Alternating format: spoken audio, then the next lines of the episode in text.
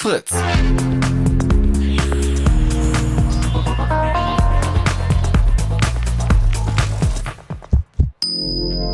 Blue Moon.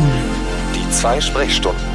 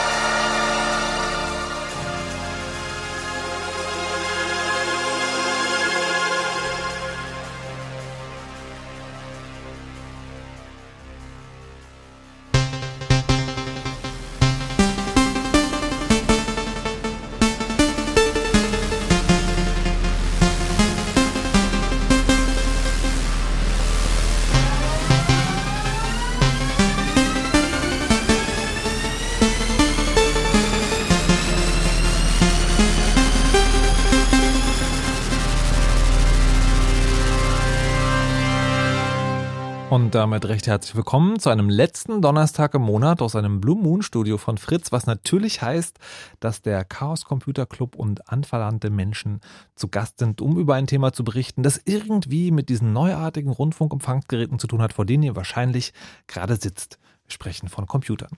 Ich begrüße heute recht herzlich den Herrn Erdgeist. Hallo und guten Abend. Wunderschönen guten Abend. Die Nana. Hallo und guten Abend. Ähm, ah, ich müsste vielleicht noch die Mikrofone aufmachen. Die Nana, hallo und guten Abend. Hallo. Und die Marie. Hallo.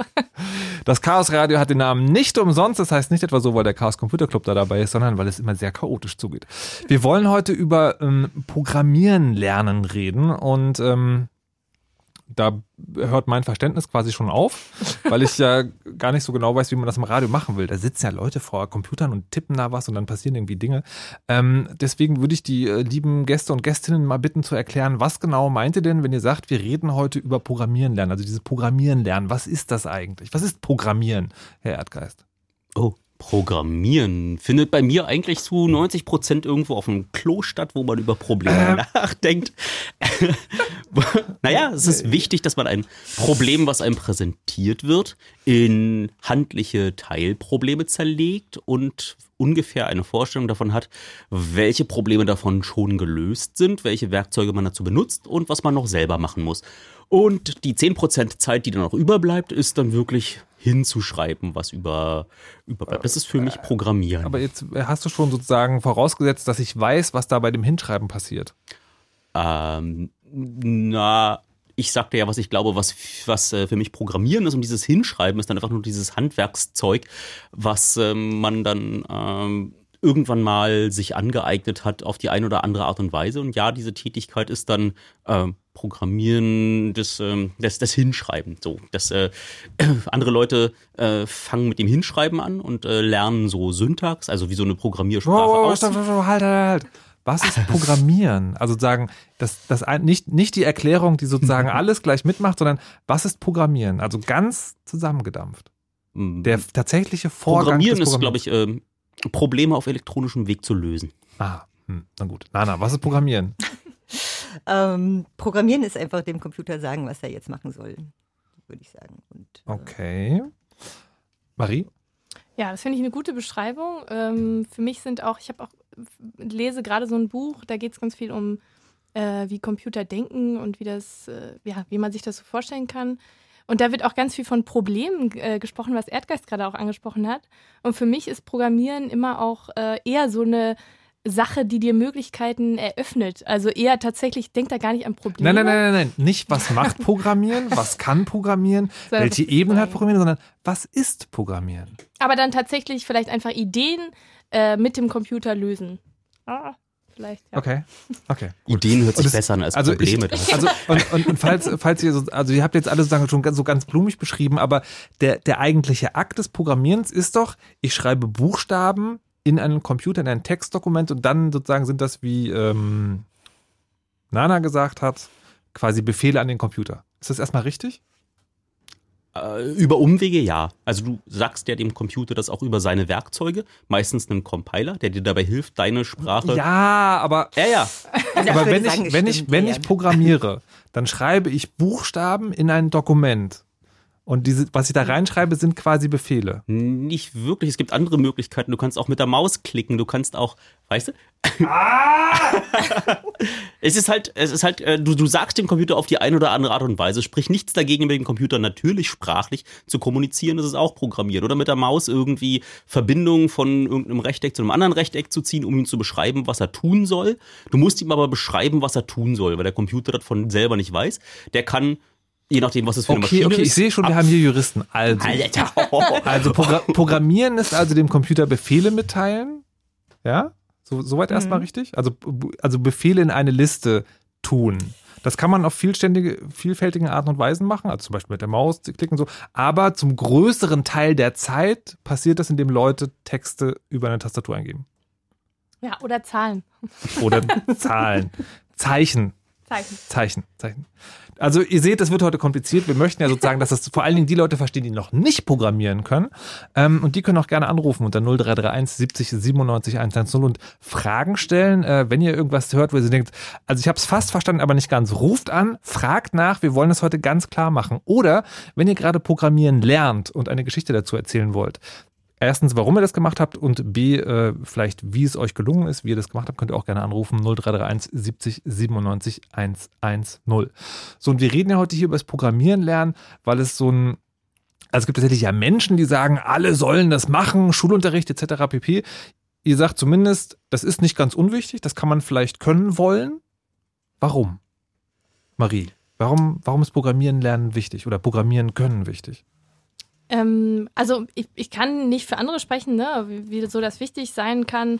Ich finde viele andere Sachen auch sehr wichtig. Ja, Jura ist auch sehr wichtig. Es gibt auch sehr wichtige ähm, Geisteswissenschaften. Das ist alles sehr wichtig und auch sehr nützlich. Ähm, ich finde aber tatsächlich Programmieren ähm, deswegen auch wichtig, weil ich das Gefühl habe, es gibt sehr wenige Menschen, die ähm, denken, dass sie programmieren, äh, dass sie das äh, können sollten und die das dann tatsächlich auch nicht können. Und dafür gibt es aber sehr viele, sehr viel in deiner, in deiner alltäglichen Umwelt, was mit Programmieren zu tun hat. Und das finde ich extrem schade. Also, dass es so wirklich so ganz wenig Wissen darüber gibt, aber ganz viel Einfluss auf deinen Einfluss, auf deinen Alltag nimmt. Deswegen fände ich äh, das irgendwie besser, wenn mehr Leute programmieren könnten. Damit sie ihre Umwelt verstehen. Genau, ja. Okay. Nana? Ja, ich denke auch, dass eben Programmieren eine Möglichkeit sein kann, dass man äh, ein Konzept davon entwickelt, was eigentlich die Computer machen. Ähm, und ich denke auch, dass das einen Platz hat, äh, auch in der Schule zum Beispiel, dass halt äh, genauso wie man Grundlagen der Physik in der Schule lernt oder Grundlagen der Chemie, dass man einfach auch verstehen lernt, äh, wie funktioniert sowas un äh, ungefähr. Ähm, wie kann ich den Computer dazu bringen, dass er macht oder ungefähr das macht, was ich äh, möchte, dass er macht. Okay, Erdgeist? Na, für mich ist es Zweigestalt. Einerseits würde ich total gerne wollen, dass Menschen den Computer nicht als so magisches Ding mit einer eigenen Persönlichkeit, den man vielleicht irgendwie noch so einen Buddha oben draufstellen muss, damit er nicht abstürzt oder damit der Drucker mal druckt, sondern das als äh, naja, ein deterministisches äh, Etwas, ein, eine nur Befehle ausführende, die auch sehr komplex sein können, aber nur eine Befehle ausführende Maschine ist, die man verstehen kann und die äh, hoffentlich jemand irgendwann mal verstanden hat, der es zusammengebaut hat und äh, einem dieses ähm, Mündigkeitsgefühl wieder gibt, da nicht ausgeliefert zu sein, dass dieser Kasten schon irgendwas macht und am Ende äh, alles gut wird, sondern dass ich am dass ich weiß, wo ich drücken muss, dass ich weiß, wer sich vielleicht was dabei gedacht hat, das äh, zusammenzuschrauben, so dass äh, hm, na ja, man, man dem wieder selber mündig gegenübersteht. Dazu muss man nicht unbedingt programmieren können. Ich finde aber auch wichtig, dass man programmieren kann, weil ähm, so ein Computer einem verdammt viel Arbeit abnehmen kann, die man tagtäglich hat. Ähm, und wenn man es schafft, die Probleme, die einem da über den Weg zu laufen, so umzuformulieren, dass der Computer die für einen lösen kann, dazu muss man nicht unbedingt programmieren im Sinne von äh, eine Programmiersprache beherrschen. Es gibt Menschen, die einfach in, in Excel oder ihrem Spreadsheet-Programm der Wahl so komplexe Algorithmen auch hinschreiben, dass ich das einfach ohne Probleme als Programmieren akzeptieren würde, äh, die dann aber irgendwie nie eine Programmiersprache äh, angeguckt haben. Also die haben ihr Problem mit dem Werkzeug, was sie verstanden haben, gelöst und das ist für mich auch schon Programmieren. Das ist sehr wichtig, äh, sowohl die ähm, äh, das Verständnis für den Computer zu wecken, als auch äh, andere Werkzeuge zur Verfügung zu stellen, diese Probleme zu lösen. Hm. Ja, na, du wolltest noch? Äh, ich denke, es ist auch eine, eine Art von, von äh, Selbstermächtigung. Ne? Man kann natürlich unglaublich viel machen. Ja? Man kann jetzt äh, heutzutage auf äh, relativ einfache Art und Weise kann man seine eigene Webseite machen. Man kann irgendwie seine eigenen Daten visualisieren, wenn man irgendwas verstehen will oder jemanden verständlich machen will. Man kann alle möglichen Skripte schreiben, um sich irgendwas klar zu machen oder mal was auszuprobieren oder so. Und das öffnet einem natürlich Welten. Und das ist, äh, weil ich finde, dass es so eigentlich recht einfach zu lernen ist, ist das eine ganz tolle Sache, äh, die einem ja, Möglichkeiten eröffnet und die einem auch Reichweite gibt. Wenn du guckst, was in deinem Zuhause da heute an Aktoren reingeschraubt wird, die man ansteuern kann, du kannst dein Licht ansteuern. Du kannst ähm, deine Rollläden hoch und runter fahren lassen. Du kannst äh, die Heizung steuern. Und für die für viele Menschen ist es auch so ein, äh, ein Weg dahin, weil die wollen das dann plötzlich. Wie kriege ich eigentlich meine Hausautomation dahin, dass sie dass sie das tut und äh, plötzlich äh, setzen sie sich damit auseinander, wie das eigentlich angesteuert wird und schreiben dann ihre ersten kleinen Programme und haben dann plötzlich, weil sie ein kleines Problem haben, was sie gelöst haben wollen, sich damit auseinandergesetzt und äh, dann dieses Werkzeug durchdrungen. Und wenn man Glück hat, dann haben sie da genug Abstraktionsleistung mitgebracht, um das auf andere Probleme auch zu übertragen. Und da ich davon ausgehe, dass so als gebildeter Mitteleuropäer man das Handwerkszeug mitbringt, also ich glaube, hier ist keiner zu blöd zum Programmieren. Hat nichts mit Mitteleuropäer Nee, zu tun. hat auch nichts mit blöd So. zu tun. Also, tut mir leid. Genau. Mich auch gleich Dankeschön. rein. Deswegen äh, denke ich, das äh, kann einfach jeder und ich denke, dass äh, jeder, der Probleme grob runterbrechen kann, auch das äh, nur noch so ein bisschen das wirkliche Handwerkszeug braucht, das dann auch runterzuschreiben. Also was ich mich jetzt gerade frage, ist, wir werden ja gleich noch sagen, über verschiedene Wege auch reden und wie man das anfangen kann, wie man Programmieren lernen kann. Ist es jetzt nur empfohlen, also das überhaupt sich mit dem Thema zu beschäftigen, Programmieren zu lernen oder zumindest Programmieren verstehen zu lernen, ähm, dass man das sozusagen nur überhaupt anfangen soll, wenn man dann auch was Richtiges damit machen will, also meine Hausautomation um, um, äh, umprogrammieren oder mein Auto äh, Einspritzelektronik umprogrammieren oder ist es, äh, haltet es auch für sinnvoll, dass man sagt, okay, ich gucke mir das mal an und lass mir quasi die Grundlagen erklären und dann habe hab ich zumindest mal so einen Einblick gehabt. Ist das auch schon hilfreich oder ist das quasi verschwendete Zeit, wenn man sowas macht? Voll, das ist super hilfreich. Ich glaube auch, das ist total, dass jede da äh, seinen, ihren, seinen, ihren legitimen Einstieg, äh, ich sag jetzt mal, zu Technik bekommt, ja, weil das war für mich, glaube ich, eher so der Einstieg in Technik überhaupt. Und ich ähm, bin zum Programmieren so ein bisschen gekommen über Netzpolitik, weil ich eigentlich ähm, Soziologie und Politikwissenschaften studiert habe. Äh, und dann, das war so die Brücke dahin. Äh, man kann aber alle möglichen Brücken hinbekommen. Die Brücken können auch ganz kurz sein, man kann auch sofort wieder zurücklaufen.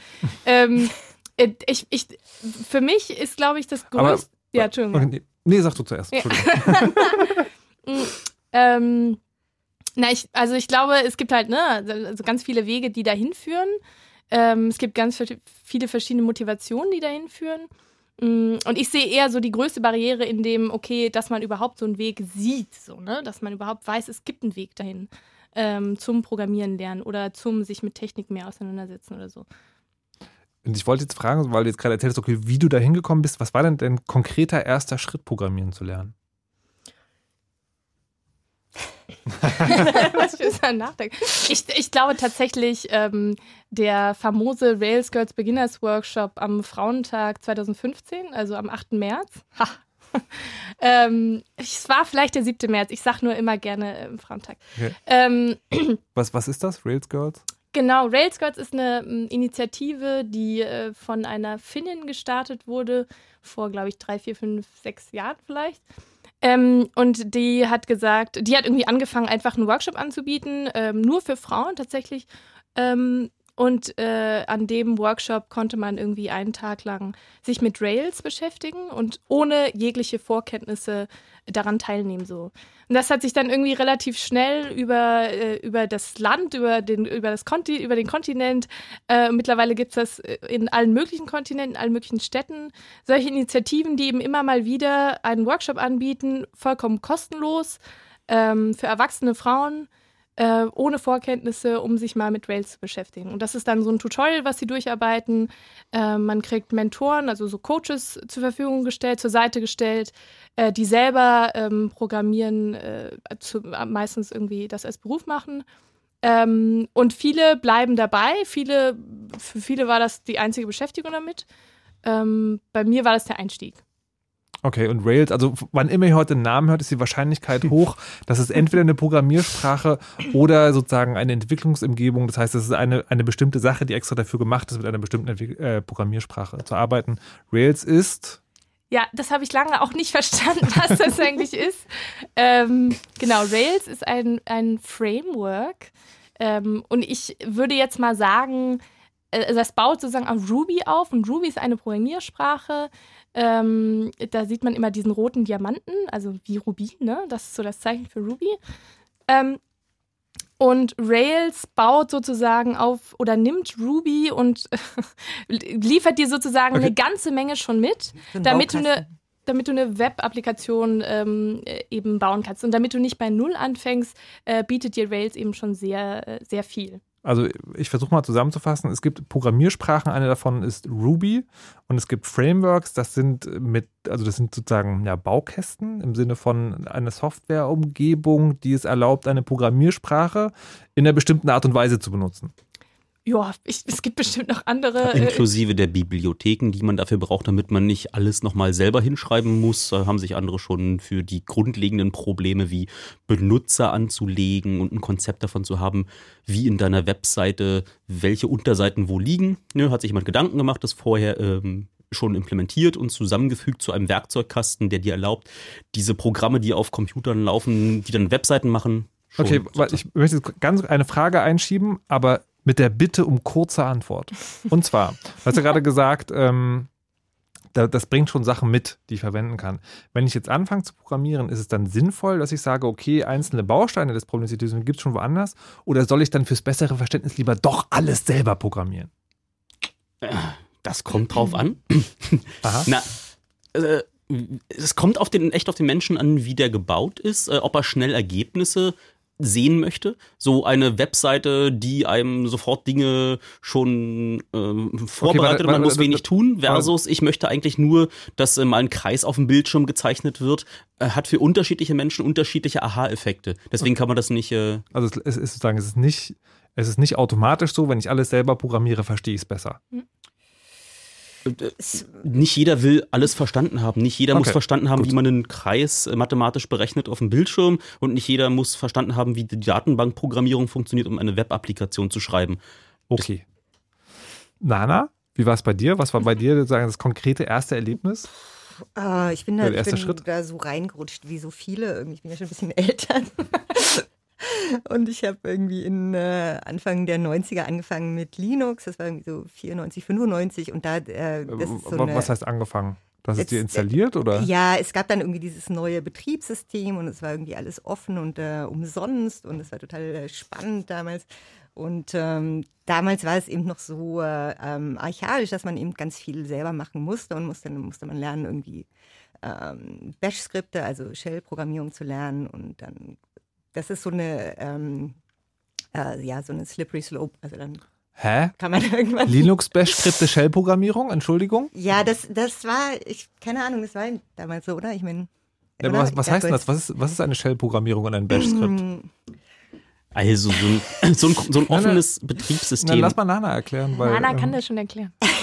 Nee, ähm, ja, also das ist halt, äh, ich ähm, bin jetzt irgendwie bei, bin jetzt auch ein bisschen, okay, ähm, ja, also man kann eben, äh, man hat so ein Terminalfenster, man schreibt da äh, Befehle rein in dieses Terminalfenster und dann macht der Computer was für einen, ne? Also Das, das, sind, das sind dann Dinge, die man normalerweise mit der Maus klicken würde, also normalerweise im Sinne von bei Windows ja, oder Apple? Ja, so das ist so ein bisschen, ein bisschen, bisschen offener, ne? Und man äh, kann so ein bisschen mehr hinter die Kulissen gucken und äh, man kann dann eben äh, recht einfach irgendwie kleine Skripte schreiben, also Mini-Programme und die dann irgendwas für einen machen.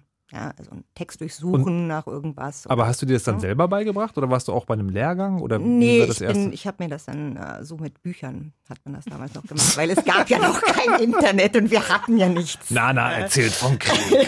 Damals haben wir noch Bücher gelesen. Okay, aber der Punkt, auf den ich hinaus will, Ja. du hast dir quasi Genau. sozusagen ein, ein, du hast dir etwas installiert und hast dann das Interesse gehabt, okay, ich möchte aber tatsächlich ein bisschen mehr verstehen und ein bisschen sozusagen in den Eingeweiden herumfummeln und hast dir dann angelesen, also selber angelesen und beigebracht, was Ja. man dafür braucht. Genau, und dann, genau, dann ging das irgendwie immer so weiter und so, und dann habe ich wieder ein bisschen aufgehört, dann hatte ich nämlich was studiert und ähm, Das kommt ja manchmal dazwischen. also ich hatte dann Physik studiert und dann muss man irgendwie notwendigerweise immer, es ist ganz nützlich, dann äh, schreibt man sich auch irgendwelche Skripte, um irgendwas zu berechnen und dann will man irgendwas automatisieren, weil es irgendwie man zu faul ist, um es selber zu machen und so.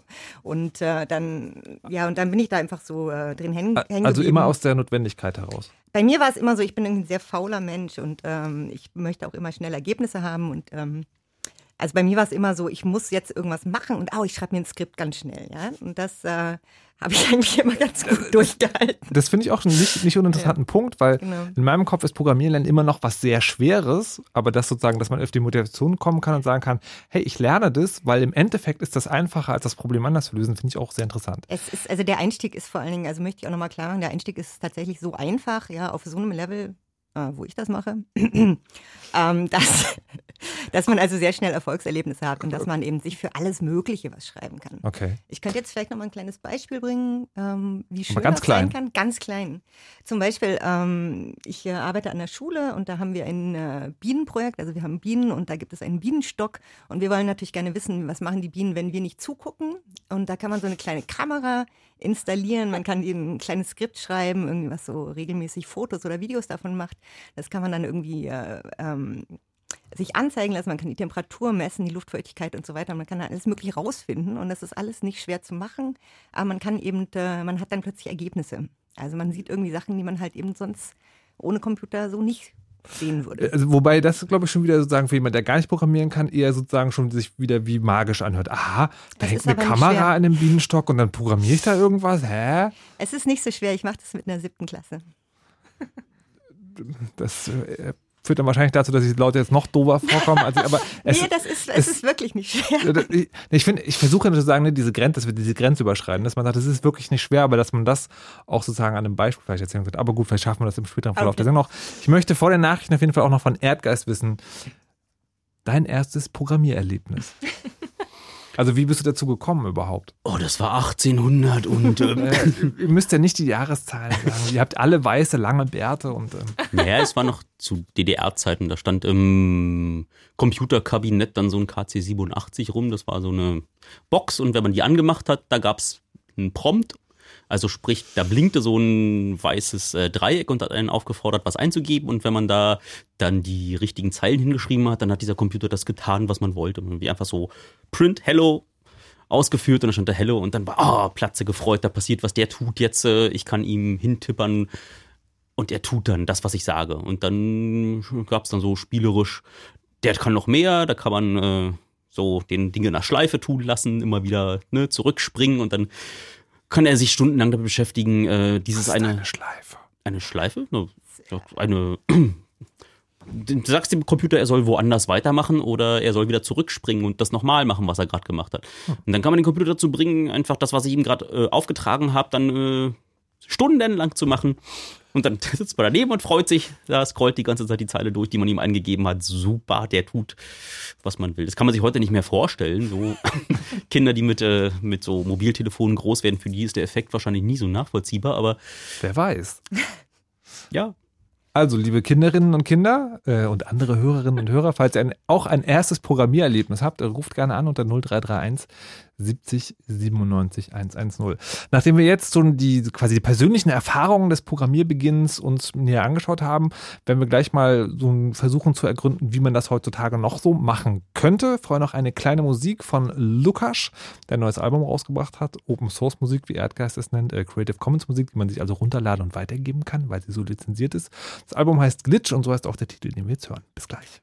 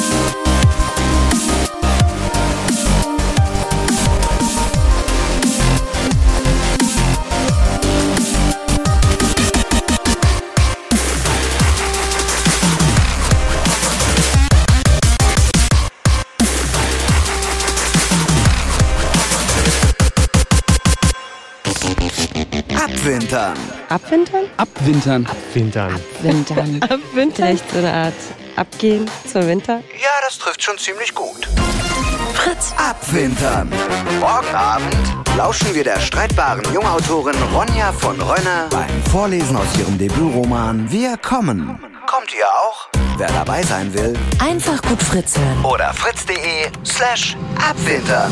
Abwintern. Im Fräulein Fritz. Morgen Abend bei einer exklusiven Lesung mit Ronja von Rönne. Leute, die lesen, sind einfach für mich Strebers. Aber Leute, die nicht lesen, frieren dafür öfter. Hey, lass mal alle zusammen abwintern. Fritz. Und das hört man. Um ganz kurz nach halb elf. Fritz. Nachrichten. Mit Johanna Tesma. Der mexikanische Präsident Nieto hat ein Treffen mit US-Präsident Trump abgesagt. Das hat das Präsidialamt am Abend in Mexiko mitgeteilt. Grund seien Provokationen Trumps. Er hatte Nieto per Twitter nahegelegt, auf den Besuch zu verzichten, wenn Mexiko nicht für die geplante Grenzmauer zahlt. Trump hat inzwischen angekündigt, dass er die Mauer durch Strafzölle finanzieren will. Auf alle mexikanischen Waren ein, soll ein Zoll von 20 Prozent erhoben werden.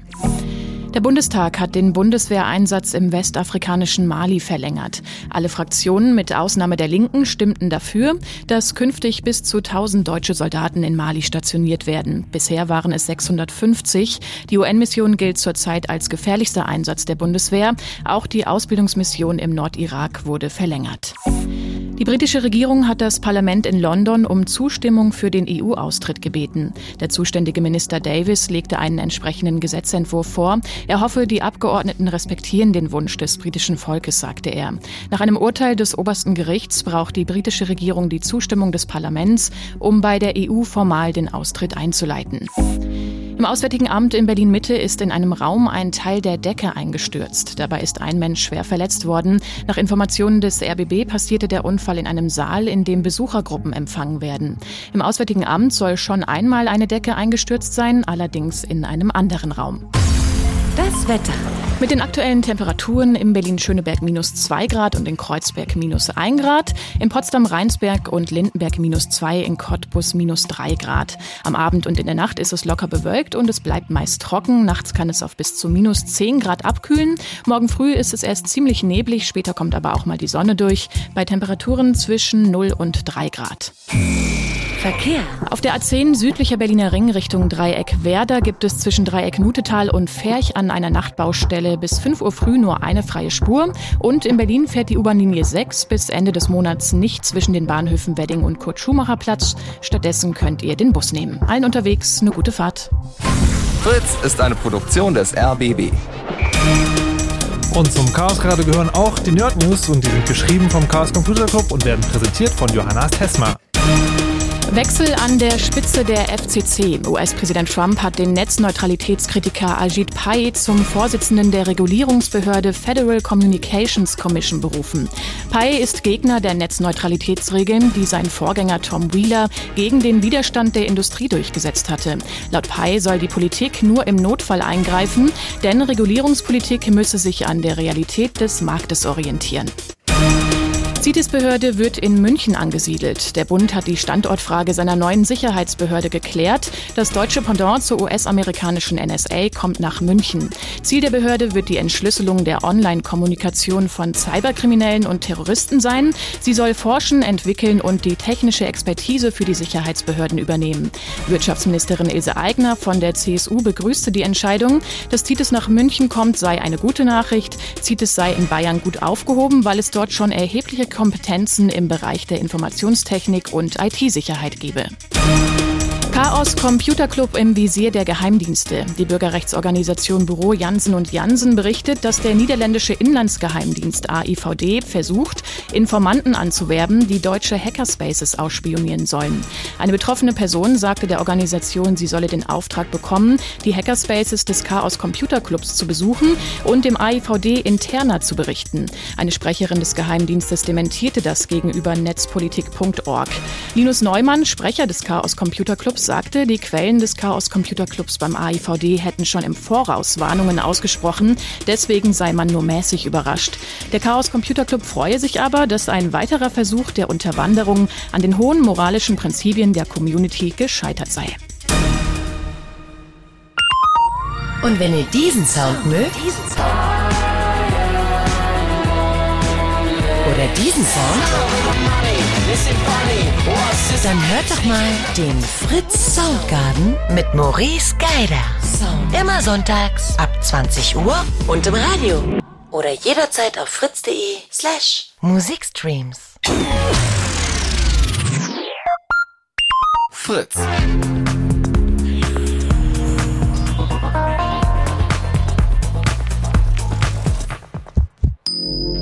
Blue Moon. Heute mit Markus Richter und den Chaoten vom Chaos Radio. Herzlich willkommen zurück, Erdgeist, Nana und Marie. Uhu. Hallo. Hallo. Und wir sprechen heute über das Programmieren lernen. Wir haben die erste halbe Stunde damit zugebracht, A, zu hören, woher die drei Gäste ähm, ihr Programmieren haben, also wie sie dem zum ersten Mal begegnet sind und vor allen Dingen, warum es eine gute Idee ist, dass sich vielleicht jeder damit mal beschäftigt. Und ich versuche es mal ganz kurz zusammenzufassen und hoffe, keinen Widerspruch zu erregen, weil die Welt ist mit Computern durchdrungen. Diese werden programmiert und wenn man weiß, was das ist, verlieren sie ihren magischen Einfluss, sondern sind einfach nur noch Werkzeuge. So, Jetzt würde ich von euch ja gerne wissen, nachdem wir heute über das Programmieren lernen reden, wie man das macht. Und ich weiß gar nicht genau, womit man da am besten anfängt. Sollten wir mal darüber reden, welche Sprachen, es gibt ja verschiedene Programmiersprachen man da nimmt, oder lieber, wo man das macht? Ihr müsstet mir jetzt antworten, sonst, weil ich also weiß wir nicht, wie man ja mal programmiert. ganz kurz sagen, wo wir denken, dass man das machen kann. Ja. Also, soll ich mal gleich anfangen? Okay. Ja, sehr gerne. Ähm, ich in, in meiner äh, reichlich bemessenen Freizeit ähm, arbeite ich bei den Coda-Dojos mit. Und äh, Coda-Dojos sind ähm, so offene Programmiernachmittage für Kinder. Und zwar so in der Regel ab fünf äh, bis 17 Jahre. Die sind völlig kostenlos. Äh, das findet so alle zwei bis drei Wochen statt. Man kann einfach vorbeikommen, wenn man ein Kind oder ein Jugendlicher ist und daran Interesse hat. Und da hat man dann äh, Mentoren, die einem helfen, das zu basteln, was man gerne machen möchte. Und äh, wir haben verschiedene Tutorials, die wir den Kindern zeigen und äh, ihnen, ja, wir können ihnen natürlich die ganzen Fragen beantworten. Und was auch besonders schön ist, ist, dass die äh, jugendlichen Kinder sich selber gegenseitig vernetzen können und andere Leute kennenlernen können, die äh, daran auch Interesse haben. Und genau, also es gibt in Berlin und in Potsdam gibt es mehrere Coda-Dojos. Da kann man einfach mal gucken auf äh, codadojo.com, die Stadt raussuchen, wo man jetzt gerne besuchen möchte. Es gibt das Ganze auch in Köln, in Hannover, in Nürnberg, äh, Codadojo Saar gibt es auch. Und genau, das wäre eine Möglichkeit, wenn man ein Kind oder ein Jugendlicher ist. Okay.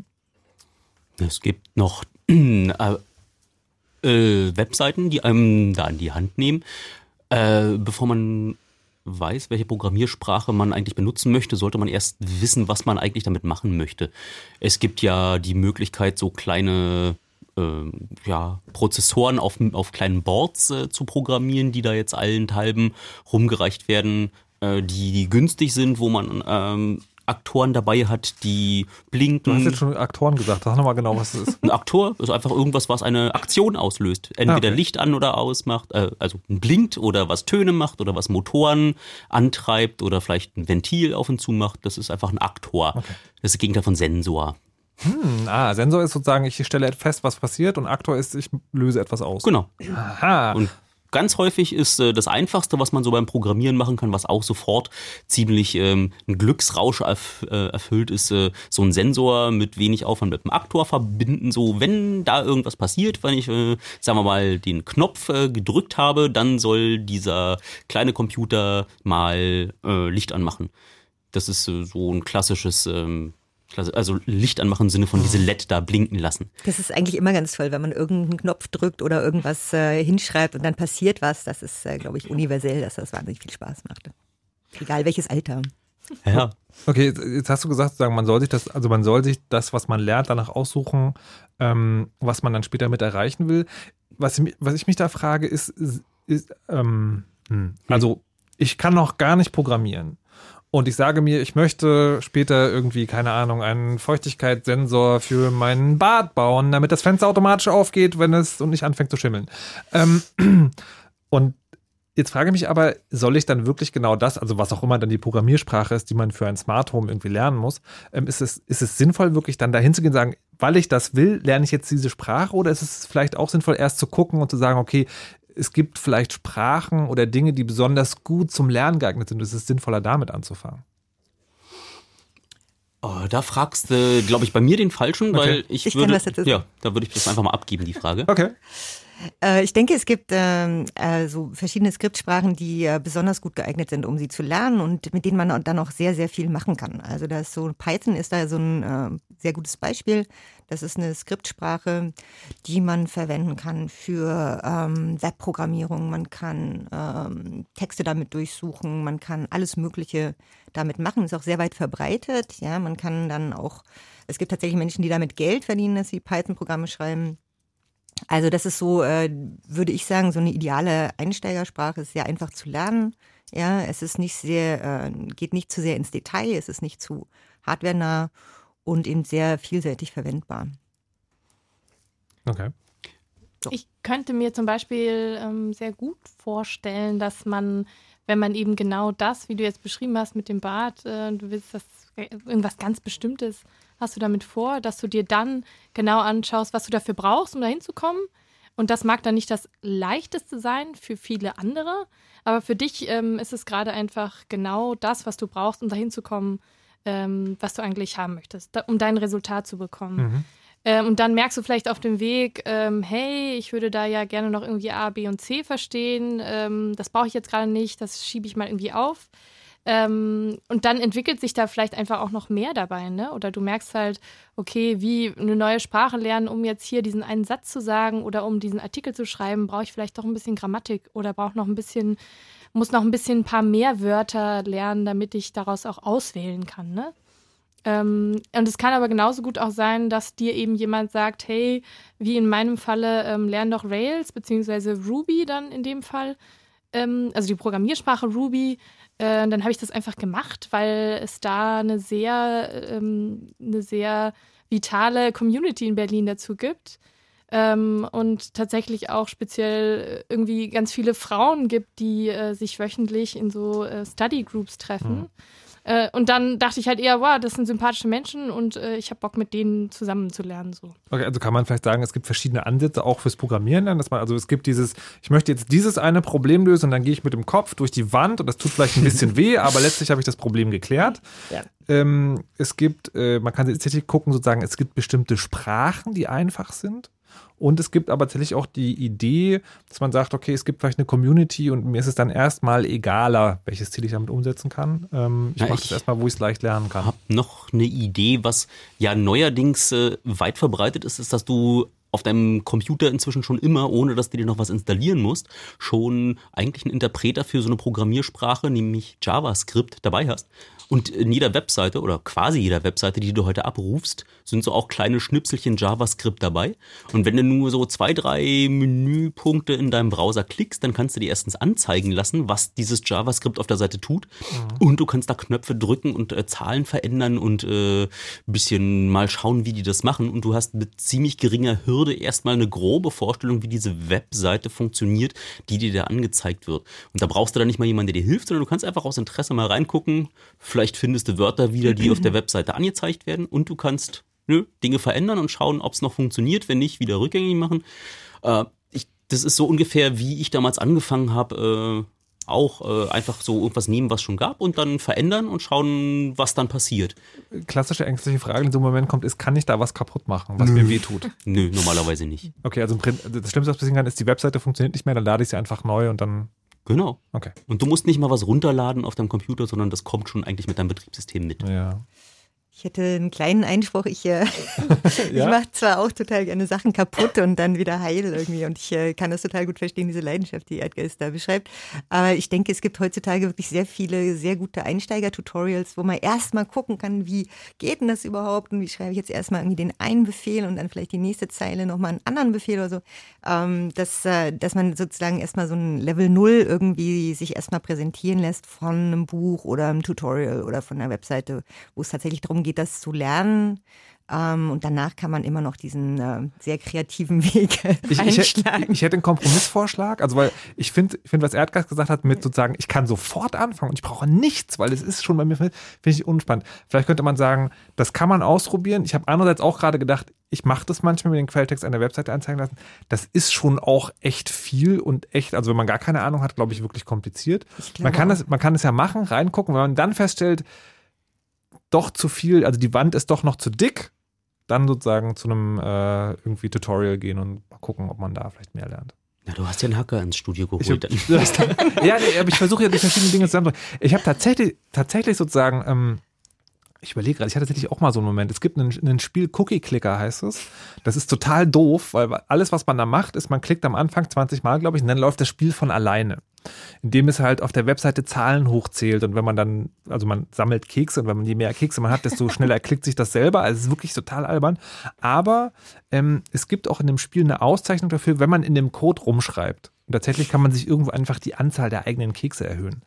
Und das sozusagen kann vielleicht tatsächlich so ein, so ein Einstieg sein. Oder, oder halt Alter, du hast, du hast programmiert. Markus. Nein, nein, doch, oh Gott, das, das habe ich nicht gewollt. So fängt es an. Das ist die äh, Einstiegsdroge. Ähm, genau. Ich, ich, ich möchte, ich möchte jetzt erstmal, dass wir uns das später merken, aber ich will noch drüber sprechen über die Hürde, ne? also die Schwierigkeit vom Einstieg dann noch weiterzukommen. Aber ich will noch mal zurückkehren zu den, zu den Programmiersprachen. Ich habe jetzt eine genannt, Python. Und Ähm, Ruby? Und Ruby, stimmt. Ähm, naja. Und aber- JavaScript? Nee, aber stopp. Niemand Stopp, stopp, stopp, stopp. Halt. Ihr habt keine Insider-Gags, die wir noch nicht Nein. verstehen, bitte. Nein. Also wir haben zwar schon drei Programmiersprachen erwähnt, aber erst bei einer gesagt, warum die Programmiersprache sie eignet. Bei JavaScript liegt es ja nicht daran, da- ob die jetzt gut oder schlecht ist, sondern die ist halt einfach da. Deswegen kann man damit rummachen. Ähm, aber so dieses Python, ich, das kann ich lernen. Gibt es denn dann noch was? Also es, ich meine, es gibt ja eine Unzahl von Programmiersprachen. Wenn du aus der Windows-Welt kommst, dann wirst du wahrscheinlich als erstes mit diesem Visual Basic äh, konfrontiert werden, was äh, Microsoft sich irgendwie ausgedacht hat äh, und auch ja möchte, dass sie dich da in ihr Ökosystem reinziehen. Was, äh, Das, das hängt an den Office-Sachen hinten dran. Ne? das, ja, Also es ist ja so, bei Office kann man sozusagen, man kann Office einfach benutzen. Dann kann man sich sozusagen Makros, also kurze Befehle schreiben. Und wenn man das noch eine Spur komplexer macht, dann ist das schon Visual Basic, ne? genau. Genau, okay. Äh, man kann auch ganz anders anfangen. Man kann, äh, wenn man, das ist meistens, äh, Kinder fangen so an, dass sie Scratch anfangen. Ein Kollege von mir hat mal gesagt, man darf den Kindern nicht Scratch beibringen, weil das wie, ist wie Crack. Was ist das? Da kommen die nie wieder von runter. Das ist so eine grafische ähm, Programmiersprache in Anführungszeichen. Ne? Das ist so wie so ein bisschen Lego. Also man hat bestimmte äh, Elemente, die kann man zusammenklicken und äh, die gehen auch nur richtig rum zusammen. Also wenn man sie falsch klickt, dann passen sie nicht zusammen. Und da kann man bestimmte Schleifen, Abläufe, Bedingungen und so weiter, also Sachen, die es auch in den richtigen Programmen gibt, kann man da eben grafisch zusammenklicken und dann passiert was. Ja, und das Schöne daran dass man, ist, dass man dann eben innerhalb von zwei, drei Minuten oder so kann man dann so ein kleines Spiel programmieren und äh, da bewegt sich was auf dem Bildschirm. Es ist meistens so eine kleine Katze und das ist eben sehr, sehr äh, leichter Einstieg. Ähm, meistens für Kinder, aber es ist auch, ja, ältere Menschen können Aber- das auch machen. Also ihr habt ja bei Python vorhin dazu gesagt, dass eine Programmiersprache, die machen Leute auch, um Geld zu verdienen. Das heißt, ich vermute, man kann mit Python auch ernsthaft Dinge anstellen. Ja. Ähm, wie ist das bei Scratch? Nee, also das, Okay. äh, das ist wirklich sowas zum Lernen und das ist auch der Sinn der Sache, das vom MIT entwickelt und äh, es läuft auch äh, mit ähm, Flash, also es ist nicht so besonders toll jetzt ähm, für einen richtigen Programmierer. Also da, das, das führt nicht weiter. Ne? Also da muss man irgendwann dann den Sprung machen und sagen, nee, aber ich will doch ne, damit was Vernünftiges machen oder so. Und dann ist der nächste Schritt, was wir unseren Kindern immer sagen, ist Python. Ja, probier doch mal Python. Das geht. Okay. Ja. Da eine Art und Weise, ein Kumpel von mir hat seine Kinder über Minecraft angefixt. Das ist Sehr so ein. Da ist das eigentlich, äh, könnte man es mit einem Computerspiel verwechseln. Du läufst mit Männchen durch die Gegend, versuchst deine Welt aufzubauen, irgendwie nicht zu verhungern, Tiere zu halten, all sowas und das ist ziemlich äh, abstrakt gehalten. Aber wenn man sich da erstmal in der Welt zurechtgefunden hat, dann kann man plötzlich Abläufe skripten. Dann kann man in der einen oder anderen Programmiersprache, ich glaube äh, JavaScript ist standardmäßig die Sprache dafür, kann man dann in dieser Welt auch wirklich, das ist dann schon Aktoren in einer virtuellen 3D-Welt, aber äh, eine, die den Leuten, die sich da ihre kleine Welt gebaut haben, schon sehr wichtig ist. Und ähm, Aber ist das, ist das Teil der Spieloberfläche oder ist, macht man das quasi außerhalb des Spiels und geht dann ins Spiel rein und kann dann sozusagen seine programmierten Teile benutzen? Ich glaube, das ist. Ähm Nee, man kann es wirklich live machen. Also man kann ein Fensterchen irgendwie mit seinem Skript machen und äh, auf dem anderen Fensterchen hat man dann das Spiel offen und dann kann man da irgendwie, weiß ich, Aber das riesen TNT-Blöcke bauen oder Vulkane oder Aber das ist halt nicht Teil des. Spiels. Also sagen, Minecraft ist ja dieses, ich habe dieses eine, ein 3D-Spiel quasi, also in der Ego-Perspektive und laufe da rum und kann so blöckchenweise diese Welt verändern. Mhm. Man kann Minecraft auch ohne Programmieren spielen, ja, aber es gibt eben diese, diese Möglichkeit, dass ich da drinnen auch Sachen skripte. Nee, aber, du, aber das machst du nicht in dem Spiel drin, sondern das machst du quasi außerhalb des Spiels auf deinem Computer in einem extra Fenster. Du machst es in einem extra Fenster. Ja.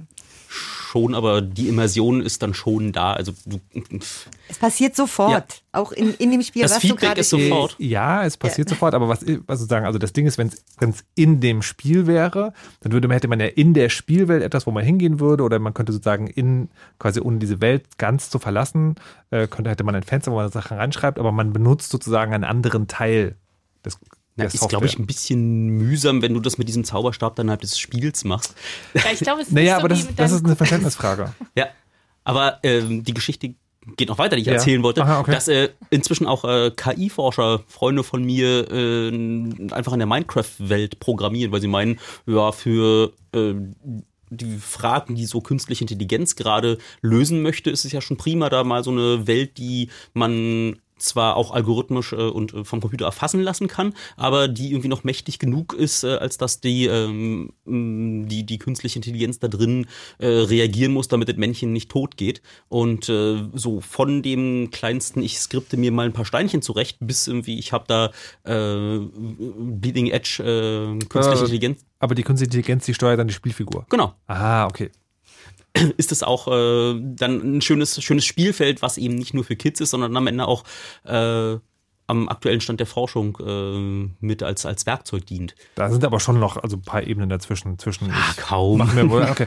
Aber das, aber das, aber wenn ich das äh, sozusagen noch versuchen zusammenzubringen, das ist ja so ähnlich wie Nana, die erzählt hat, ich habe Linux und wollte dann sozusagen mal dahinter gucken und das verändern und habe deswegen Befehle gelernt, ist, ich habe Minecraft und will jetzt mal dahinter gucken und kann das verändern und lerne deswegen so ein paar Befehle.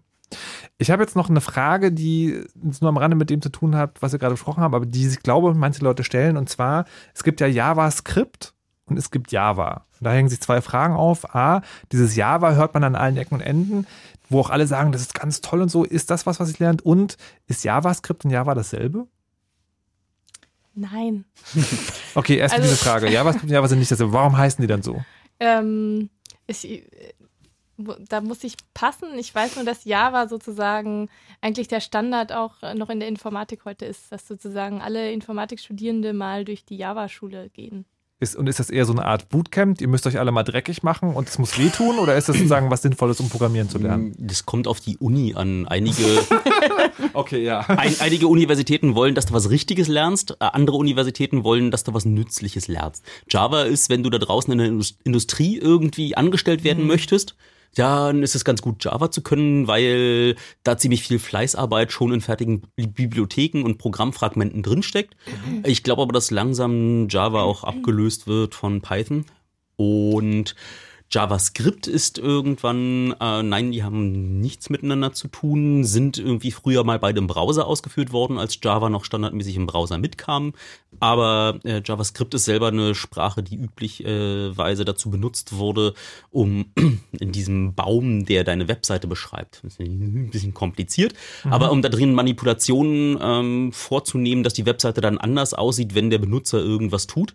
Und da musst du ein bisschen Programmlogik mitliefern und das wurde dann ursprünglich in JavaScript spezifiziert, dass man das so macht. Und warum die gleich heißen? Um die Leute zu verwirren. War vielleicht gerade modern zu der Zeit. Hey, lass uns irgendwas mit Java machen.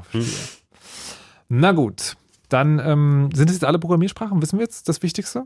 Nein. Über Programmieren? Nein. Was fehlt denn noch? Nee, ich Äh, wollte auch noch. Ach so, nein, bitte. Gesagt du zuerst. Ähm, nee, wegen der Sprachen irgendwie. Ich habe ähm, mich entschlossen, ich gucke jetzt nie, niemanden an, ich habe mich entschlossen, Anfang dieses Jahres C zu lernen. Hiermit auch ein Aufruf, mich äh, dabei zu begleiten, wer Lust hat.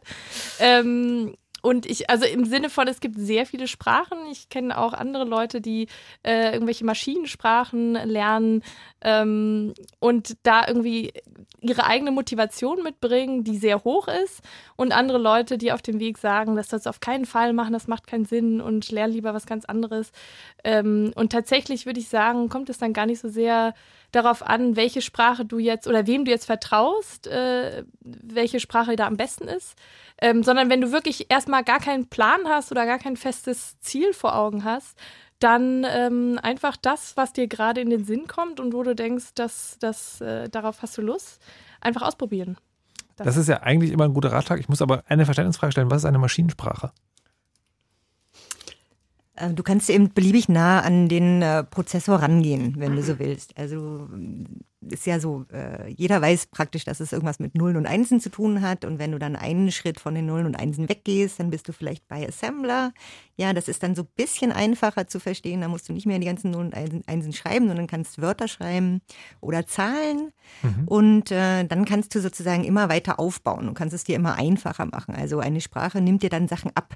Ja, das heißt, es gibt Libraries, so Bibliotheken, wo schon mal jemand was programmiert hat.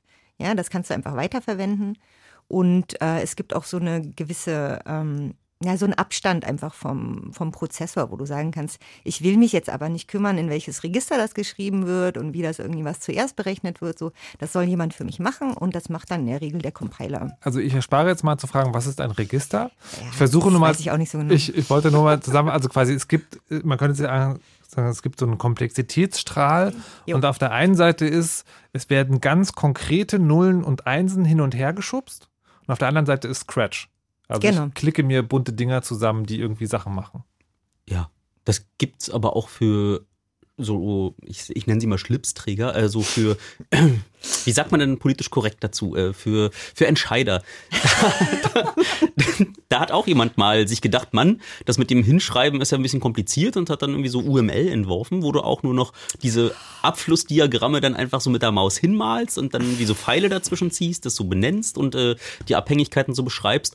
Oder wenn du heutzutage eine äh, ein Programm für ein iPhone schreibst zum Beispiel, mhm. da ist in diesem äh, in dieser Programmierumgebung äh, für alle Abläufe, die nicht wirklich Funktionalität sind, sondern einfach nur die, ähm, wie man zwischen den Fenstern hin und her kommt und wo ist jetzt eine Tabelle und wo kommt äh, welche Hierarchieebene hin. Das kann man auch inzwischen alles mit der Maus klicken.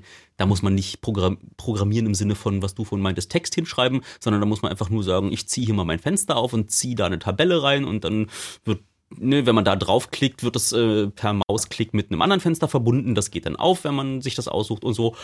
Und das ist äh, auch eine ziemlich ähm, einfache Art und Weise, der Leute erstmal reinzulocken, dass es mit dem Programmieren gar nicht so, gar nicht so kompliziert ist. Da das, kann man das sagt er auch die ganze Zeit. Ich würde, mich würde wirklich noch interessieren, ob da draußen sagen Leute, die diese Erfahrung gemacht haben. 0331 70 97 110. Wir machen eine kleine Pause hier im Chaos Radio, sind gleich wieder da. Radio. Radio hat einen Namen. Hat einen Namen. Fritz.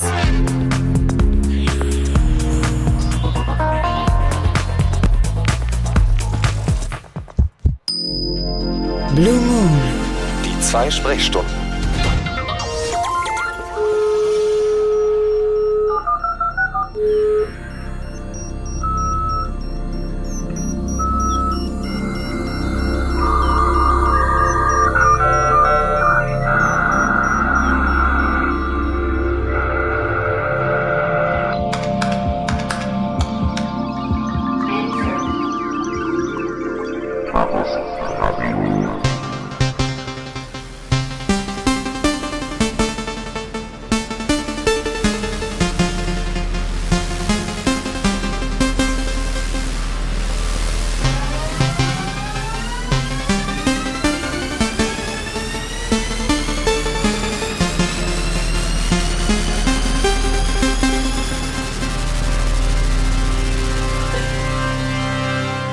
Chaos Radio im Blue Moon heute. Wir sprechen über Programmieren lernen. Bevor wir das weiter aber machen, noch ein kleiner Song von Lukas Doomsday.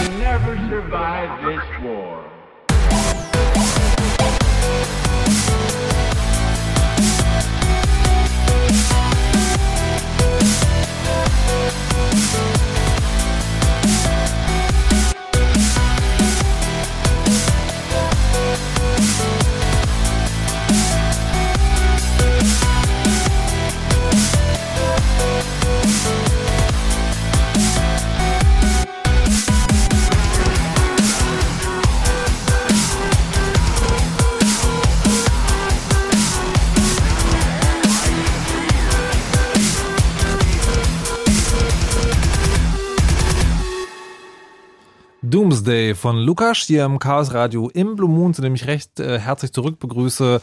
Marie, Nana und Erdgeist, hallo. Hallo. Hallo. Und es geht heute ums äh, Programmieren lernen. Wir haben schon ein bisschen darüber geredet, warum und mit was. Und da wurde schon über äh, verschiedene Programmiersprachen gesprochen, die es so gibt. Und ähm, jetzt haben wir per St- Studio-Message ein paar Nachrichten reinbekommen. Unter anderem möchte jemand wissen, ob ihr wisst, was der Java-Hamster ist.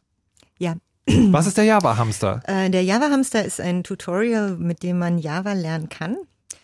Ähm, ich, es, ist, es ist ein Tutorial. Ich äh, suche immer noch nach einem total super einfachen Java-Tutorial. Wenn jetzt jemand noch einen Tipp hat, außer dem Java Hamster, ähm, bin ich total glücklich. Ich bin, ich, ähm, ich sehe die Vorteile des Java Hamsters, aber ich äh, denke, es kann vielleicht noch besser Aber, gehen. äh, Kannst du es ein bisschen genauer? Was sind denn die Vorteile des Java-Hamsters?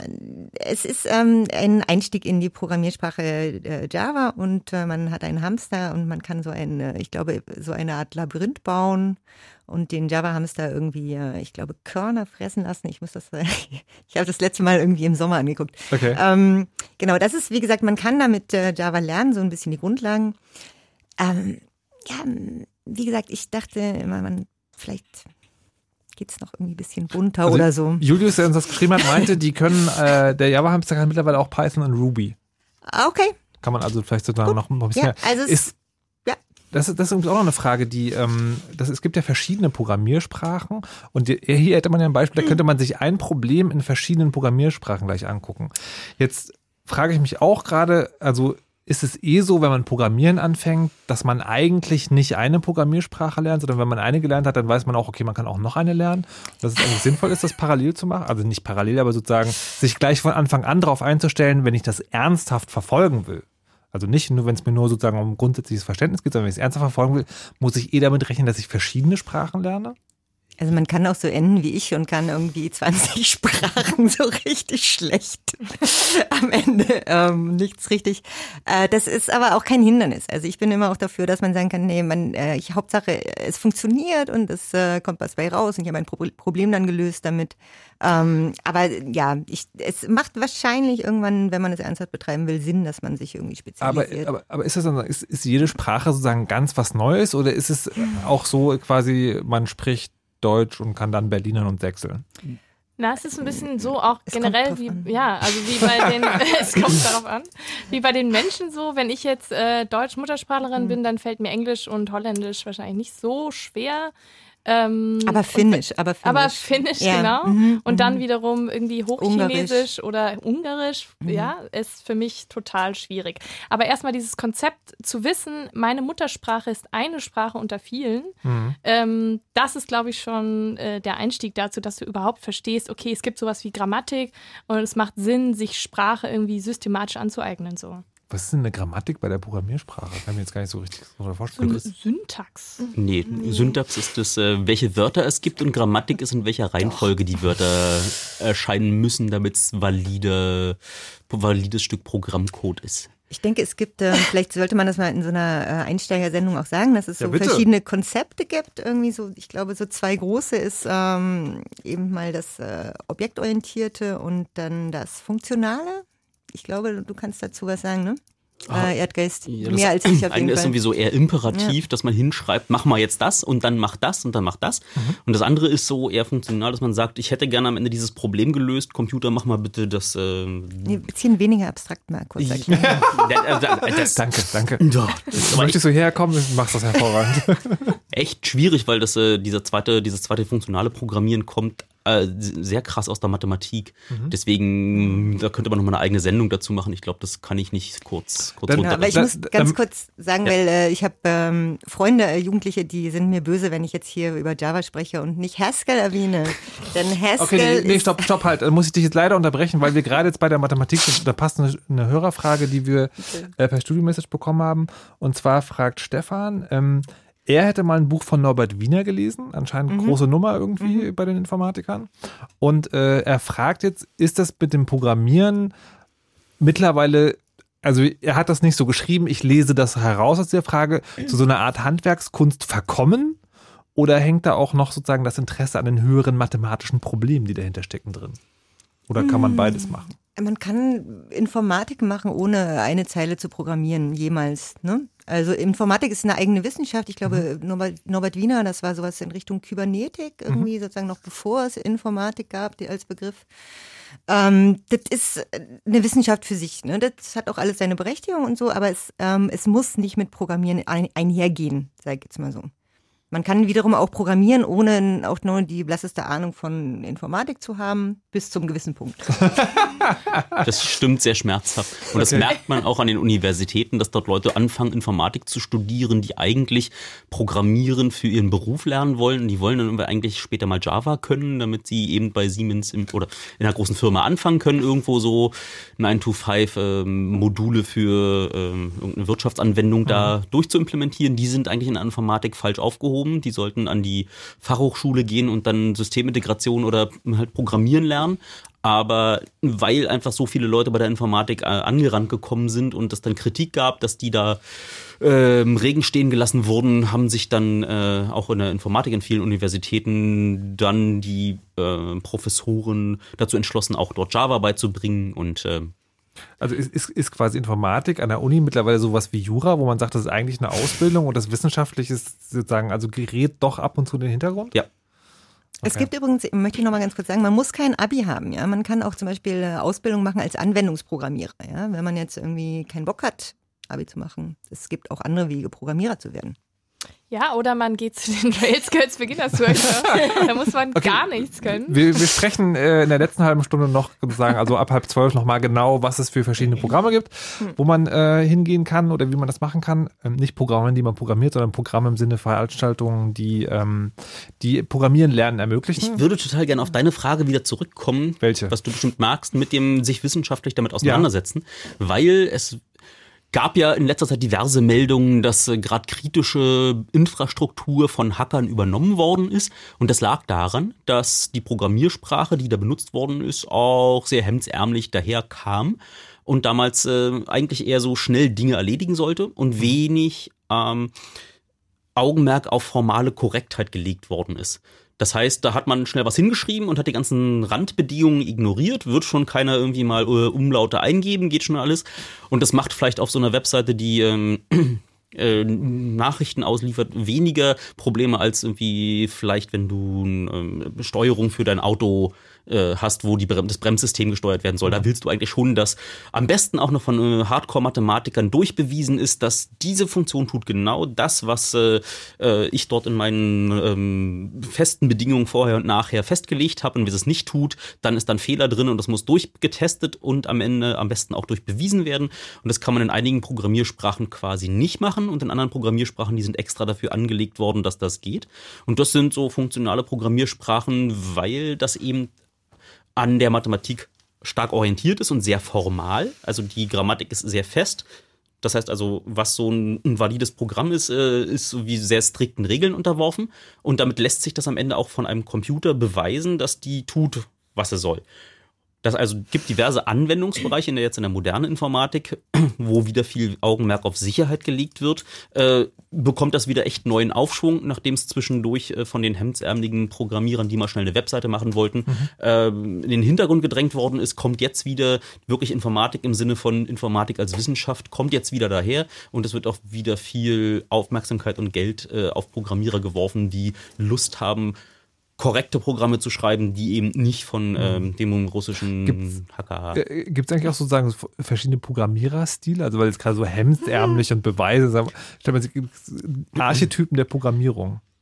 Oder ja, des Programm Programmierer oder Programmiererin. Auch, dass die äh, unterschiedlichen Programmiersprachen und Communities unterschiedliche Programmierer anziehen. Python zum Beispiel ist dafür bekannt, dass das so Leute sind, die niemandem mehr was zu beweisen haben, die, naja, die, so, du hast wie so C-Programmierer, die Linux machen, die sind meistens so oh, so, hm, Jugendliche mit viel Testosteron oder, und äh, Python-Programmierer sind meistens dann so, die, ich muss hiermit jetzt, äh, äh, ich will da keinen Ärger mit haben, ich will was äh, Abgehangenes, was ordentlich dokumentiert ist. Dokumentation ist in Python wirklich sehr wichtig und Python hat sich von Anfang an auf die Fahnen geschrieben, wir triezen euch ein bisschen, dass äh, eure Einrückung und ähm, äh, der Stil des äh, Programms ähm, muss so sein, dass man es am Ende auch wieder leicht lesen kann. Mhm. Andere Programmiersprachen sind leicht zu schreiben, aber ein Horror zu lesen, so Perl ist dann ähm, ein Standardbeispiel, ja, ist wieder ein Insiderwitz, aber das war damals, wenn du Systemadministrator warst und schnell Logfiles auswerten wolltest, dann hast du in Perl das wirklich äh, Perl-Skript ist so ein stehender Begriff für unlesbaren Wust. Äh, schnell ein Perl-Skript zusammengehackt und die Variablen waren möglichst immer nur ein Buchstabe, möglichst viele Sonderzeichen, ähm, viel Magie, die passiert durch irgendwie möglichst wenig Zeichen. Und wenn du zwei Wochen später drauf geguckt hast und gedacht, was zum Geier. Es gibt auch, äh, also es gab früher auch mal so einen äh, Wettbewerb, wo man irgendwie, äh, wo, es darum ging, ein Programm zu schreiben, was aussieht, als würde es eine Sache tun, aber in Wirklichkeit eine andere Sache tut. Und zwar möglichst so, dass man es möglichst nicht verstehen kann. Das ist, ich weiß nicht, ob es gibt, es wahrscheinlich immer noch den Obfuscated. Ja, ja, Underhanded C-Contest heißt Genau. Ähm, und es gibt auch, weil du sagst, verschiedene Stile, ähm, es gibt auch tatsächlich, du kannst ähm, zum Teil anhand der, äh, der Programme schon unterscheiden, wer hat dieses Programm geschrieben. Ähm, das, aber das nur nebenbei. Ich denke, es gibt immer einen äh, Nutzen oder einen Zweck, wofür man irgendeine Sprache benutzt. Ja? Und danach sollte man meiner Meinung nach auch die Sprache dann auswählen. Ja? Also das, äh, wie gesagt, also er hat gesagt jetzt man, äh, das sind Leute, die sich aufgegeben haben, die Python benutzen, aber ähm, das muss nicht so sein. Nein, er hat gesagt, das sind Leute, die nichts mehr zu beweisen das haben. Das geht auch nie. Also es ist, äh, es gibt einfach für bestimmte, bestimmte Zwecke gibt es Sachen, die einfach zu lernen, gut zu benutzen sind. Und ich, äh, dafür sollte man die auch benutzen. Ähm, aber gibt es, genau. also ist altern Programmiersprachen eigentlich? Also es gibt ja von Programmiersprachen, ja. habe ich jetzt irgendwie ja, ja. gelernt, auch verschiedene Versionen, aber sagen, werden die auch alt, dann sagt man, okay, das macht man heute eigentlich nicht mehr. Ja, ich äh, kann noch alte Programmiersprachen wie Fortran 77 ähm, die niemand mehr benutzt aus gutem Grund und das ist auch, äh, das sollte auch nicht mehr verwendet werden. Es gibt eben noch, ja, der Grund ist eben, es gibt Libraries, es gibt Bibliotheken, die bestimmte Sachen sehr gut oder sehr schnell machen und da gibt es dann Leute, die das wiederum noch benutzen. Oder es gibt so Legacy Code, Gibt es ja auch in Kobol irgendwie, das war irgendwie zur Jahrtausendwende so ein Problem. Sachen, die einfach niemand jemals wieder anfassen will und äh, naja, die eben noch in einer ganz alten Sprache geschrieben sind. Aber so würde man das heutzutage nicht mehr machen. Muss man auch nicht mehr, und weil die Rechner schneller sind. Gibt es andererseits Trendsprachen? Also sagen, die, cool gefunden werden, ja. weil so, also so ja. die Fixies unter den Programmiersprachen. Niemand fährt heutzutage mehr Fixies, aber weißt du, was ich meine? Ja. Ich glaube ja. Ja, gerade ak ja. akut ist so Go und Rust wird gerade gehypt. Äh, vor fünf Jahren war Ruby der heiße, heiße aktuelle Kram. Und äh, äh, PHP war dann davor der heiße Kram. Und du siehst, dass äh, da auch mal Probleme mitkommen, weil wenn es zu sehr gehypt ist, dann hast du dieses Hammer-Nagel-Problem, dass irgendjemand dann genau ein Werkzeug gelernt hat und jetzt alle Probleme damit erschlagen möchte, ob es brauchbar ist oder nicht. Und deswegen war vorhin ging ja die Frage rum, ob man sich viele Programmiersprachen angucken sollte. Natürlich, man sollte sich erstens viele Programmiersprachen angucken. Man muss nicht unbedingt darin programmieren und viele Bibliotheken, um zu gucken, äh, welche Sprachen bringen denn welche Werkzeuge mit und sind für welches Problem vielleicht geeignet deswegen sich da so einen Überblick zu verschaffen ist, wenn man die Zeit hat und jetzt nicht ganz dringend was äh, mal implementieren muss, äh, da einfach mal durch den Garten stapfen der Programmiersprachen und Frameworks ist äh, eigentlich immer eine gute Idee. Aber Man kann sich auch mit jemandem unterhalten. Also das. Aber, aber äh, man, also das ist nicht der erste Schritt. Ne? Also man sollte wahrscheinlich schon eine Programmiersprache ein bisschen können, bevor man sich anguckt, was. Das ist genau wie mit Sprache lernen, also wie mit, Okay. äh, mit menschlichen Sprachen Ja, lernen. okay. Du machst ja auch nicht Englisch und Französisch gleichzeitig, sondern Ja. Ap apropos Sprachen, äh, Nana wollte noch unbedingt was zu Haskell sagen. Warum ist das besonders einsteigerfreundlich? Äh, nein, es ist, äh, das ist wirklich eine von diesen Sprachen, die so, ähm, also mir fällt es schwer, das zu verstehen, aber das kommt, weil ich äh, eben nicht funktionale Programmierung gelernt habe. Es ist diese Sprache, wo äh, Erdgeist von berichtet hat, die eben sehr äh, sicher ist und ähm, die für, also für sicherheitsrelevante Anwendungen dann auch benutzt werden kann. Und äh, hat eben sehr viele Vorteile, die beispielsweise Java nicht hat. Aber da müssen wir jetzt nicht, glaube ich, ins Und das sind aber, wenn wir jetzt da wieder drauf gucken, sind diese Sprachfamilien ja immer orientiert an der, ähm, an der Historie auch. Also du hast immer so Sprachfamilienklassen, wo du die Evolution beobachten kannst. Ähm, aber das ist schon dann was für Fortgeschrittene, oder? Also Sprachfamilienklasse, die Evolution beobachten. Du kannst ja gucken, es ist jetzt irgendwie ho- große Worte dafür, dass einfach nur, hat jemand irgendwie eine neue Version erfunden und wollte nicht, dass die Leute, die die alte Programmiersprache gelernt haben, komplett wie die wieder äh, Ochs vom Berg stehen und nicht wissen, was sie jetzt tippen müssen, sondern haben dann einfach bestimmte Konstrukte, wie man äh, Schleifen beschreibt, wie man Variablen beschreibt, haben sie einfach von der alten Sprache übernommen, auch wenn es unter der Haube dann was anderes macht. Und dann siehst du, dass einige Programmiersprachen an C orientiert sind, andere an einer älteren Sprache namens Lisp. Lisp, ja. Und äh, hast du dann üblicherweise, dass äh, je nachdem, wie die Konzepte voneinander erben, also wie äh, die Konzepte übernommen worden sind und wie bestimmte Konstrukte in der Sprache übernommen worden sind, siehst du diese Klassen dann schon und kannst dann einige Programmiersprachen leichter lernen, äh, weil du schon aus der Klasse eine, eine gelernt hast, äh, als eine andere zum Beispiel. Okay, also das ist tatsächlich sagen, Englisch und Französisch dann vielleicht einfacher. Marie, wolltest du noch was sagen? Äh, ja, ich wollte nochmal, weil hier oft dann äh, gerade gesagt wurde, irgendwie eine Sprache ist besonders leicht oder, oder irgendwie einfach zu lernen. Ähm, und da hat mal eine, eine Freundin von mir gesagt, dass sie das äh, schwierig findet oder dass sie dann den Eindruck hatte, wenn sie dann was verstanden hat und andere Leute sagen, das ist total leicht, dann äh, motivi motiviert sie das gar nicht so sehr, weil sie dann darin ihren, ihre Bemühungen, das eben zu verstehen, dahin zu kommen, irgendwie sozusagen unterschätzt sieht. Und das fand ich Mhm. irgendwie ganz, Mhm. ähm, also für sich, ne? Sie hat für sich gesprochen und ich, da Mhm. muss jeder äh, für sich selbst sprechen können. Aber ich fand es auch ganz wichtig, äh, dass man sich irgendwie dessen bewusst ist, wenn man eben sagt, die Sprache ist ganz leicht zu verstehen oder irgendwas ist Mhm. besonders schwer oder äh, einfach Mhm. oder so, dass man immer im Kopf hat, dass Leute mit ganz verschiedenen äh, Vorwissen a- an solche oder ans Programmieren überhaupt rankommen. Ähm, und dass das vielleicht auch demotivieren kann. Und ich tatsächlich auch manchmal da sitze und dachte, jetzt sitze ich da seit einem Jahr und habe es immer noch nicht verstanden. Und alle sagen, es ist total leicht. Aber da- ähm, genau, und ich dann denk, denke, okay, pff, ist es vielleicht doch nicht das Richtige für mich, soll ich damit aufhören? So. Da würde ich jetzt gerne zu dem Punkt mit der Hürde kommen, den ich vorhin angesprochen Mhm. habe, weil das halte ich auch für ein ganz, ganz, ganz wichtiges Problem. Mich erinnert das, ich habe früher im Studium sozusagen mal den, die wilde Idee gehabt, äh, Mathe im Nebenfach zu studieren. War in der ersten Vorlesung und dann ist sozusagen zwei Stunden lang passiert, dass der Professor gesagt hat, wie man leicht sieht. Dann hat er so eine wilde Zahlenkette in die Wand geschrieben. Ich so, was? Ich habe nicht mal die Grundlage davon verstanden. Dann dachte ich so, okay, das ist nichts für mich.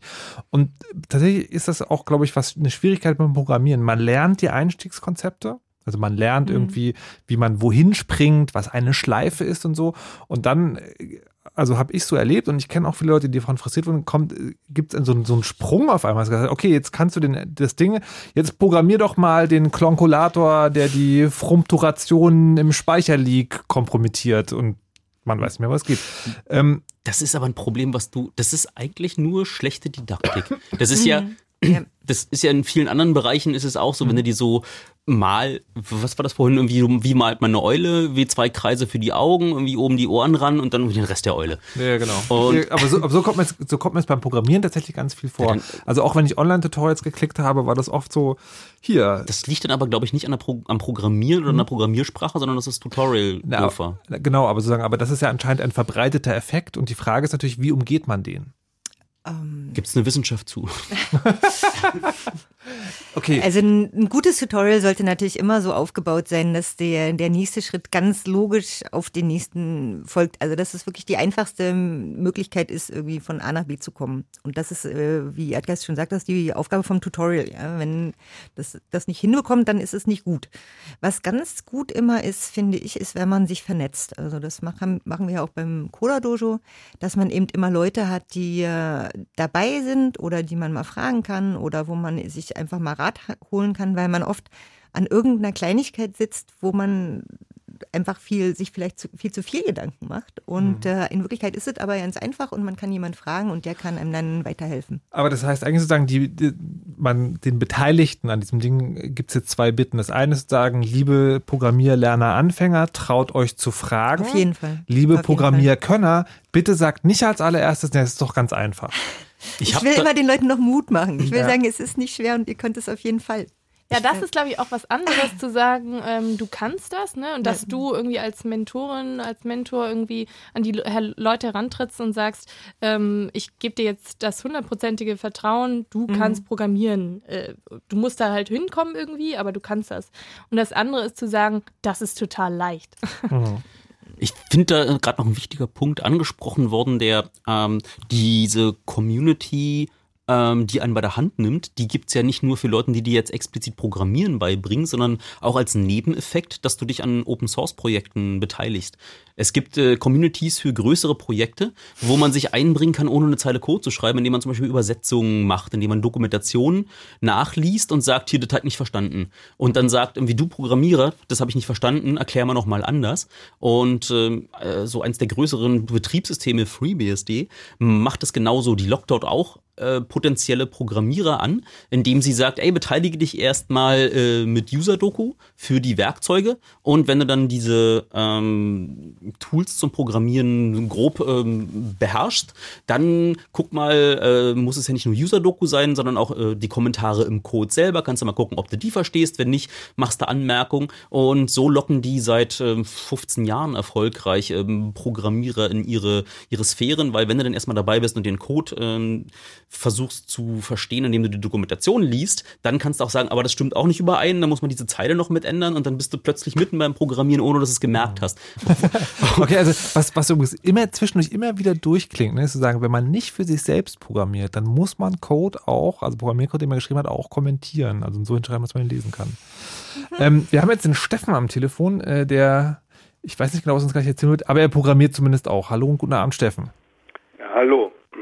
Ähm, ich habe eure Sendung nicht von Anfang an mitgehört. Ich programmiere zum Beispiel HPV. Kennt ihr das? Nee, was ist nee. das?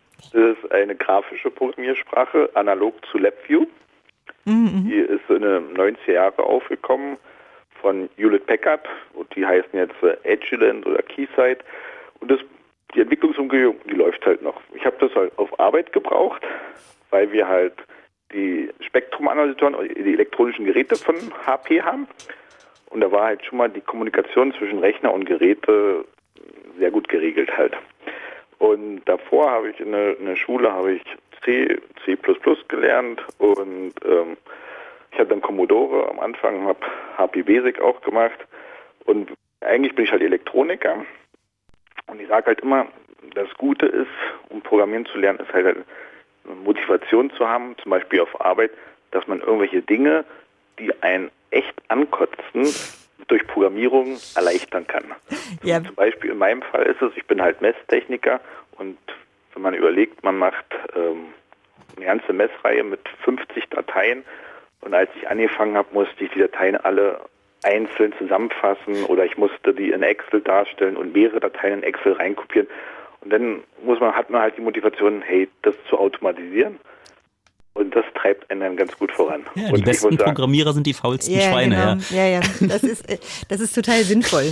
Und, und ich muss sagen, ich sitze heute noch davor und freue mich, wenn die Funktion einfach, einfach läuft. Also, Aber ähm, was würdest du jemand empfehlen, der jetzt Programmieren von Null auf lernen will? Wie soll das am besten anfangen? Was für einen Tipp hast du für diese Leute? Ja, das ist, ähm, die Frage ist natürlich, es gibt ja ganz viele Bereiche, wo man programmieren kann halt. Ne? Ich denke mal, der, der anfangen soll, der muss auch irgendwo die Motivation haben, ne, dass er halt irgendwas Sinnvolles damit anfangen kann. Als ich zum Beispiel einen Commodore hatte, habe ich mir auch so ein Programmierbuch gekauft mit Basic und da bin ich einfach dann hängen geblieben, weil ich, ich habe dann irgendeinen so Sprite programmiert oder so einen springenden Punkt, aber dann habe ich gedacht, ne, das ist ja nichts Sinnvolles. Mhm. Dann bin ich halt damals als Jugendlicher davon wieder abgekommen halt. Dann habe ich, wie gesagt, eine Technikerschule ähm, dieses C++ so ein bisschen gemacht und dann konnte man halt ja ein paar Rechenbeispiele und Textboxen und, und dann konnte man so ein paar Sachen halt machen, aber den richtigen Schub hatte ich dann halt erst durch die Arbeit bekommen halt. Ne? Und da hatte ich dann eine Technikerschule, hatte ich halt LabVIEW gelernt, auf Arbeit habe ich dann die andere grafische Programmiersprache, aber man hat dann auf jeden Fall ein Ziel, was man erreichen will halt. Ne? Okay. Ist, und ich sage jetzt mal so, zum Beispiel, wenn man Anfänger ist vielleicht und man hat mit, mit Excel zu tun als Schüler oder als Kind, dann muss man vielleicht auch Diagramme formatieren oder andere Sachen. Und das sind ja immer viele Arbeit, viele Klicks, die immer gleich sind. Also kann man vielleicht anfangen, ein Makro aufzuzeichnen und dann Makro zu schreiben halt auch. Ne? Also, so Steffen sagt, man soll, wenn man Programmieren anfängt, immer ein Ziel haben und es lohnt sich tatsächlich auch, faul zu sein. Und wenn ich so Erdgas richtig verstanden habe, kann er das bestätigen. Ja. Als, als Programmiermotivation. Na gut, dann äh, machen wir an dieser Stelle nochmal eine kleine Pause für die Nachrichten und dann für die Nerd News und reden danach mal sozusagen nochmal ganz konkret darüber, wie man das jetzt oder wo man das oder womit man das anfangen kann, programmieren zu lernen. Als er noch klein und unbekannt war, spielte er vor einer Handvoll von euch ein lauschiges Radiokonzert in den Fritz-Studios. Und schon damals haben wir gesagt, der wird mal ein ganz großer. Und was haben wir gehabt? Recht haben wir gehabt. Fritz präsentiert Ed Sheeran. Live in Berlin. Montag, 27. März. Ed Sheeran live in der Benz Arena.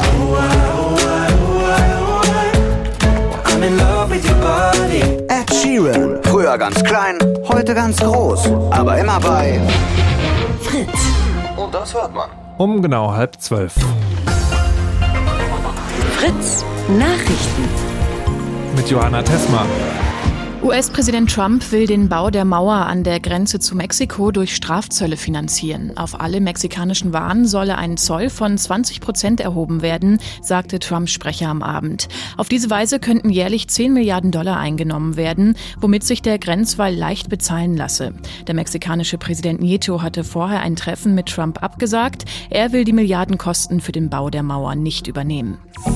Der Bundestag hat den Bundeswehreinsatz im westafrikanischen Mali verlängert. Alle Fraktionen mit Ausnahme der Linken stimmten dafür, dass künftig bis zu 1000 deutsche Soldaten in Mali stationiert werden. Bisher waren es 650. Die UN-Mission gilt zurzeit als gefährlichster Einsatz der Bundeswehr. Auch die Ausbildungsmission im Nordirak wurde verlängert.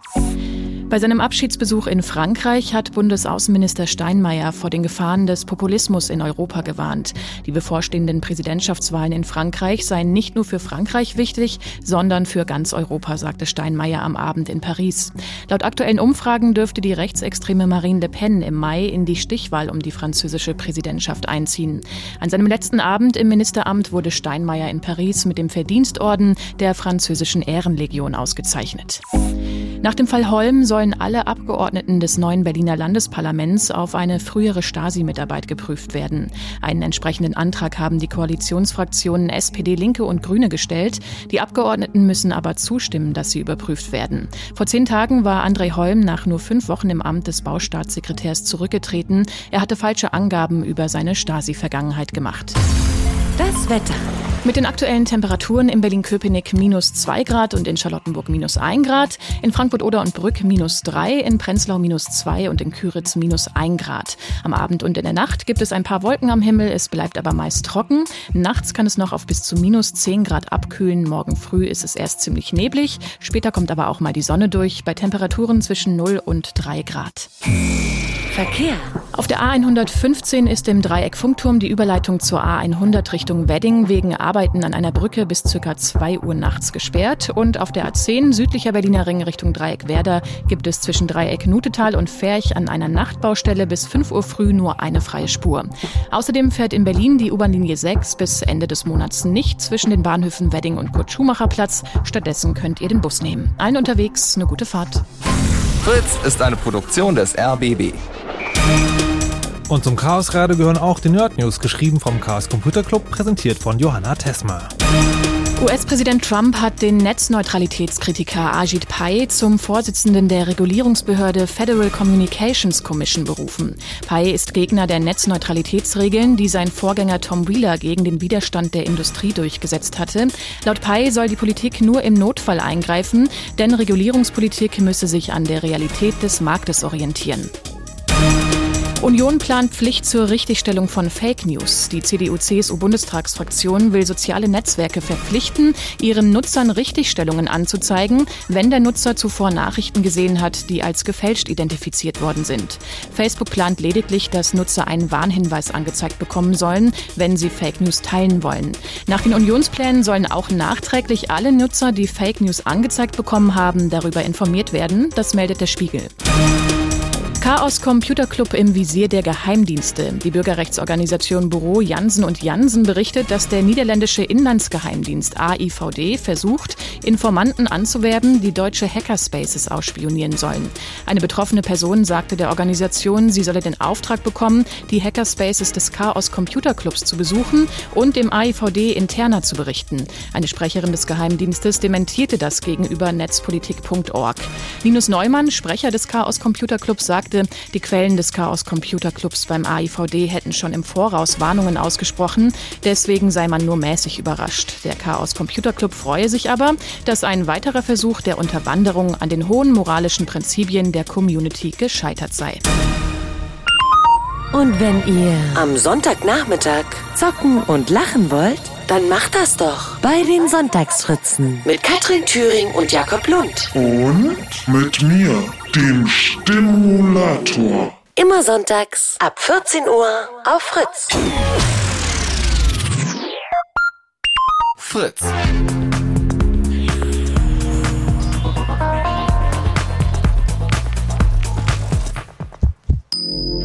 Blue Moon.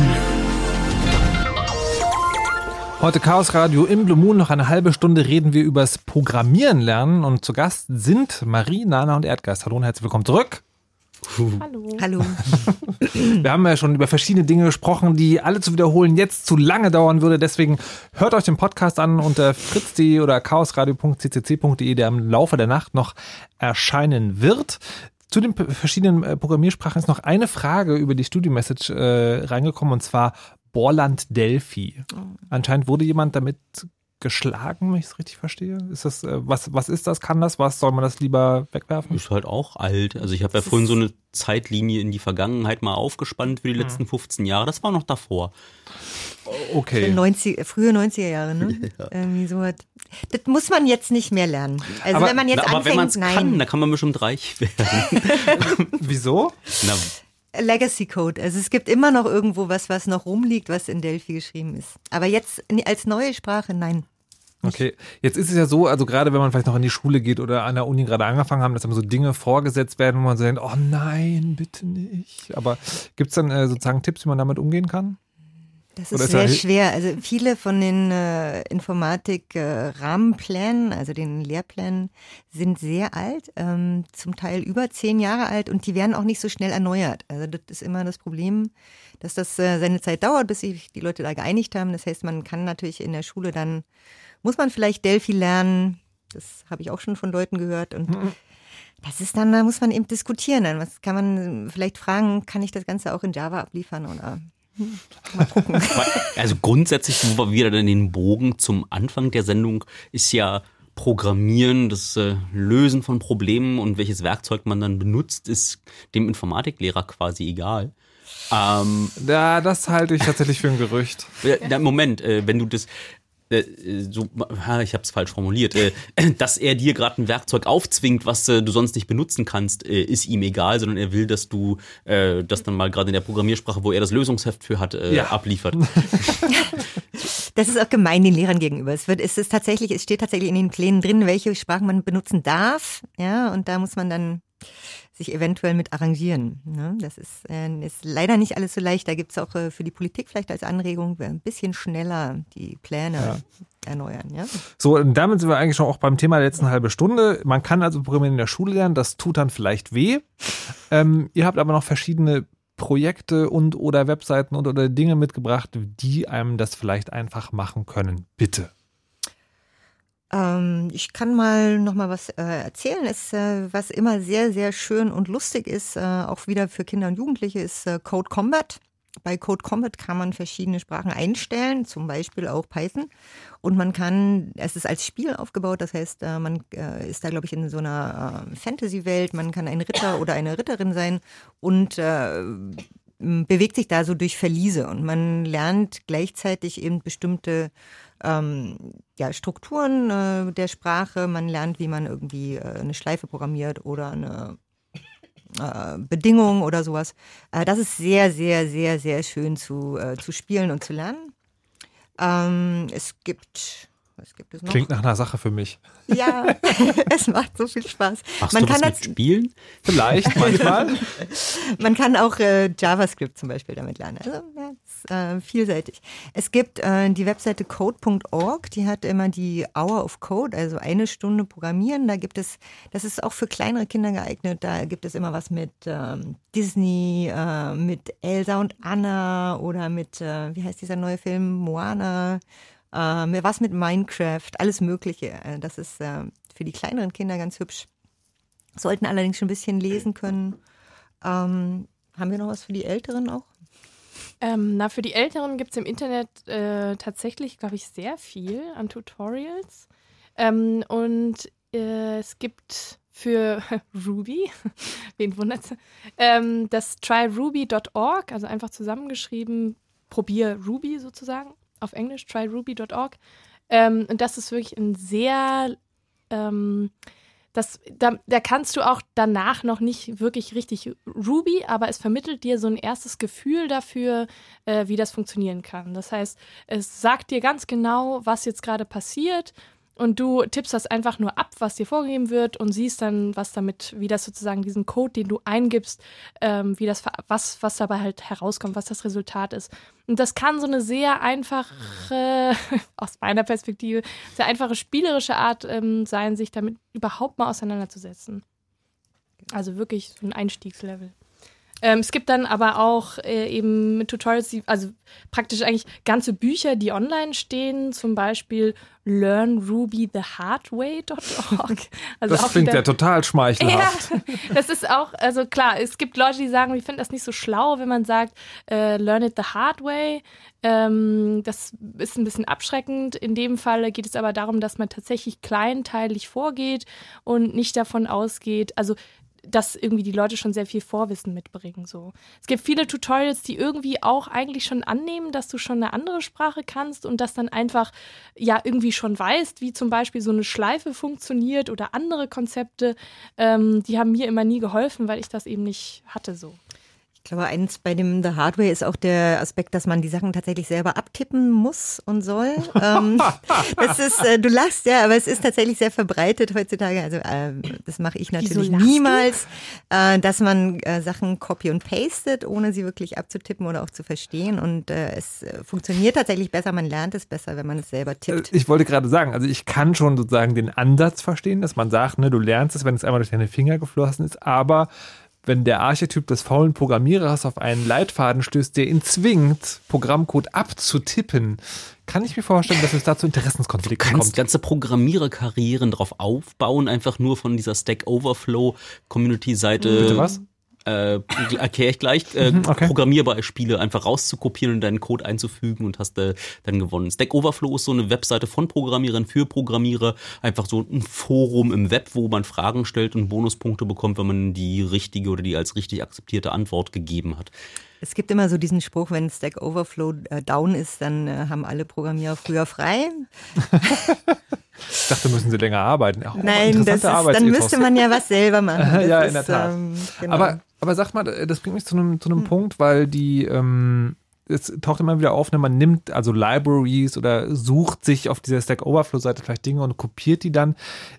Ist das tatsächlich eine Empfehlung? Also ist das auch, oder andersrum gesagt, ist das, ist das Teil der praktischen Programmierarbeit, dass man eigentlich nicht sozusagen alles selber schreibt, sondern dass der größere Teil eigentlich ist, okay, ich brauche eine Problemlösung und dann gucke ich, was davon alles schon gemacht wurde, stecke das zusammen und sorge für die ordentlichen Verbindungsstücke? Ja, auf jeden Fall. Es macht auch Sinn, weil äh, oft haben die Leute, die die Libraries geschrieben haben, auch wirklich Arbeit und äh, Kopf da reingesteckt und machen es so, wie es richtig ist. Und ähm, das äh, gerade wenn man so jetzt sicherheitsrelevante Sachen irgendwie ausprobiert oder so, man denkt, oh, ich könnte es ja so und so machen, aber das haben ganz viele andere Leute schon gedacht. Und ähm, ich ja. finde wichtig, dass du das ansprichst, weil das ist gerade eines der großen Probleme. Äh, das ist für mich das GitHub-Problem. GitHub ist so eine Seite, die es einfach macht, äh, Programme, die man selber geschrieben hat, im Internet äh, mal zu verbreiten und kollaborativ mit anderen Leuten an seinem Projekt weiterzuarbeiten. Und da ist eine große Gefahr da drin, weil da einfach keine Qualitätssicherung passiert und jeder und sein Hund haben natürlich irgendwann früher mal eine Bibliothek geschrieben, um Datumsformate ineinander überzuführen und wir zu gucken, was für ein Wochentag war der 1. Januar 1970, keine Ahnung haben Leute hingeschrieben, sich gefreut, oh super, habe ich verstanden, veröffentlichen das und andere Leute benutzen das. Und das ist ein großes Problem, weil das äh, was ich damals programmiert habe, als ich noch klein war, das hat äh, glücklicherweise nie das Licht der Öffentlichkeit entdeckt. Da ist bis jetzt auch der gnädige Gott des Bitrots ist da drüber gegangen und auf Disketten, die man nicht mehr lesen kann, ist das weg. Und heutzutage, wenn du als 12-, 13-Jähriger anfängst zu programmieren und du wirst dazu ähm, animiert, das auf diese Seiten hochzuladen, jemand anders kommt vorbei, sieht, oder oh, hat jemand mein Problem gelöst, äh, nimmt diese Bibliothek und äh, benutzt sie in seinem Projekt und äh, scheitert dann an den lustigsten Stellen. Ähm, deswegen ist es doll wichtig zu wissen äh, und äh, jemanden zu haben, der einem hilft dabei einzuschätzen, welche Bibliotheken. Äh, das wäre meine nächste Frage. Woran erkenne ich das? Woran erkenne ich, dass die Bibliothek gut ist? Leider nicht gerade. Also oh. es ist gerade echt schwierig. Da musst du dann wirklich jemanden kennen, von dem du ähm, die Meinung gebildet hast, dass er sich so ein bisschen auskennt. Mhm. Und vielleicht äh, alle großen Frameworks, alle Programmiersprachen haben sogenannte Best Practices, mhm. also Stand der Dinge, Guides zusammengestellt, wo sie bestimmte Bibliotheken empfehlen. Das funktioniert in einigen Programmiersprachen besser als in anderen. Ich darf keine Programmiersprachen bashen jetzt gerade, deswegen okay, halte ich mich zurück. Gut. Dann äh, können wir vielleicht noch zum positiven Punkt kommen, weil jetzt habt ihr gerade äh, sozusagen dieses wo, womit oder wo kann man äh, programmieren lernen, habt ihr Webseiten aufgezählt, aber ich habe am Anfang der Sendung oder zwischendurch mal wieder gab so, es gibt diese Veranstaltung, da kann man hinkommen ohne irgendeine Ahnung zu haben. Also irgendwie ja. äh, Rails Girls war sowas. Da würde ich zum Beispiel gerne mal wissen, ähm, wie läuft denn die konkret ab? Also ich meine, es ist ja schön, dass du sagst, äh, hier, man kann da hinkommen, muss keine Ahnung haben, hinterher kann man irgendwie programmieren, aber wie genau läuft denn so ein, weiß ich nicht, Tag, Workshop, was auch immer, wie, wie läuft das ab? Ähm, also in, in Berlin haben sie tatsächlich ähm, ein sehr schönes Konzept einfach erarbeitet und das, äh, so ein Workshop findet eigentlich immer Samstag statt. Äh, und Freitagabends wird immer schon am Vorabend angeboten, dass man eben sich trifft zur Installation von den, von den, eben von den Tools, die man dann am nächsten Tag braucht. Ähm, und manchmal, äh, damit eben die Zeit dann nicht weggenommen wird. So. Und mhm. da kann man sich schon so ein bisschen vorbereiten, ein bisschen kennenlernen. Und am nächsten Tag findet dann so ab, weiß nicht, zehn oder so ähm, tatsächlich ähm, findet das eigentlich meistens so statt, dass man irgendwie ankommt, äh, seine Gruppe findet, äh, die Coaches dazu findet und dann gibt es irgendwie so eine Einführung in, was ist vielleicht, was ist eigentlich Programmieren oder so grundsätzliche Konzepte, zum Beispiel auch, wie funktioniert eigentlich so eine HTTP-Anfrage, ne? wenn wir irgendwie eine Webseite ansteuern, was passiert da eigentlich? Also so Grundkonzepte. Ähm, und dann geht es äh, darum, dass man sich ein Tutorial ähm, äh, anschaut, Stück für Stück da durchgeht, in der Gruppe oder vielleicht auch alleine, je nachdem. Ähm, und dann eben an so einer Rails-App äh, so ein bisschen rumbastelt. Ähm, und am Ende, so ist das Tutorial aufgebaut. Am Ende hat man dann eben so, eine, so, so, so ein Resultat, was man sehen kann. Dann hat man so eine Karte, so eine Weltkarte und dann kann man irgendwie, glaube ich, den Namen oder kann man irgendwie so Punkte draufsetzen oder so. Und ähm, und zwischendurch gibt es dann noch so ein bisschen so ähm, Input-Talks von eben Programmierern, äh, die, die eben sagen, irgendwelche Tipps geben oder sagen, äh, wie man am besten irgendwie weiterlernen kann.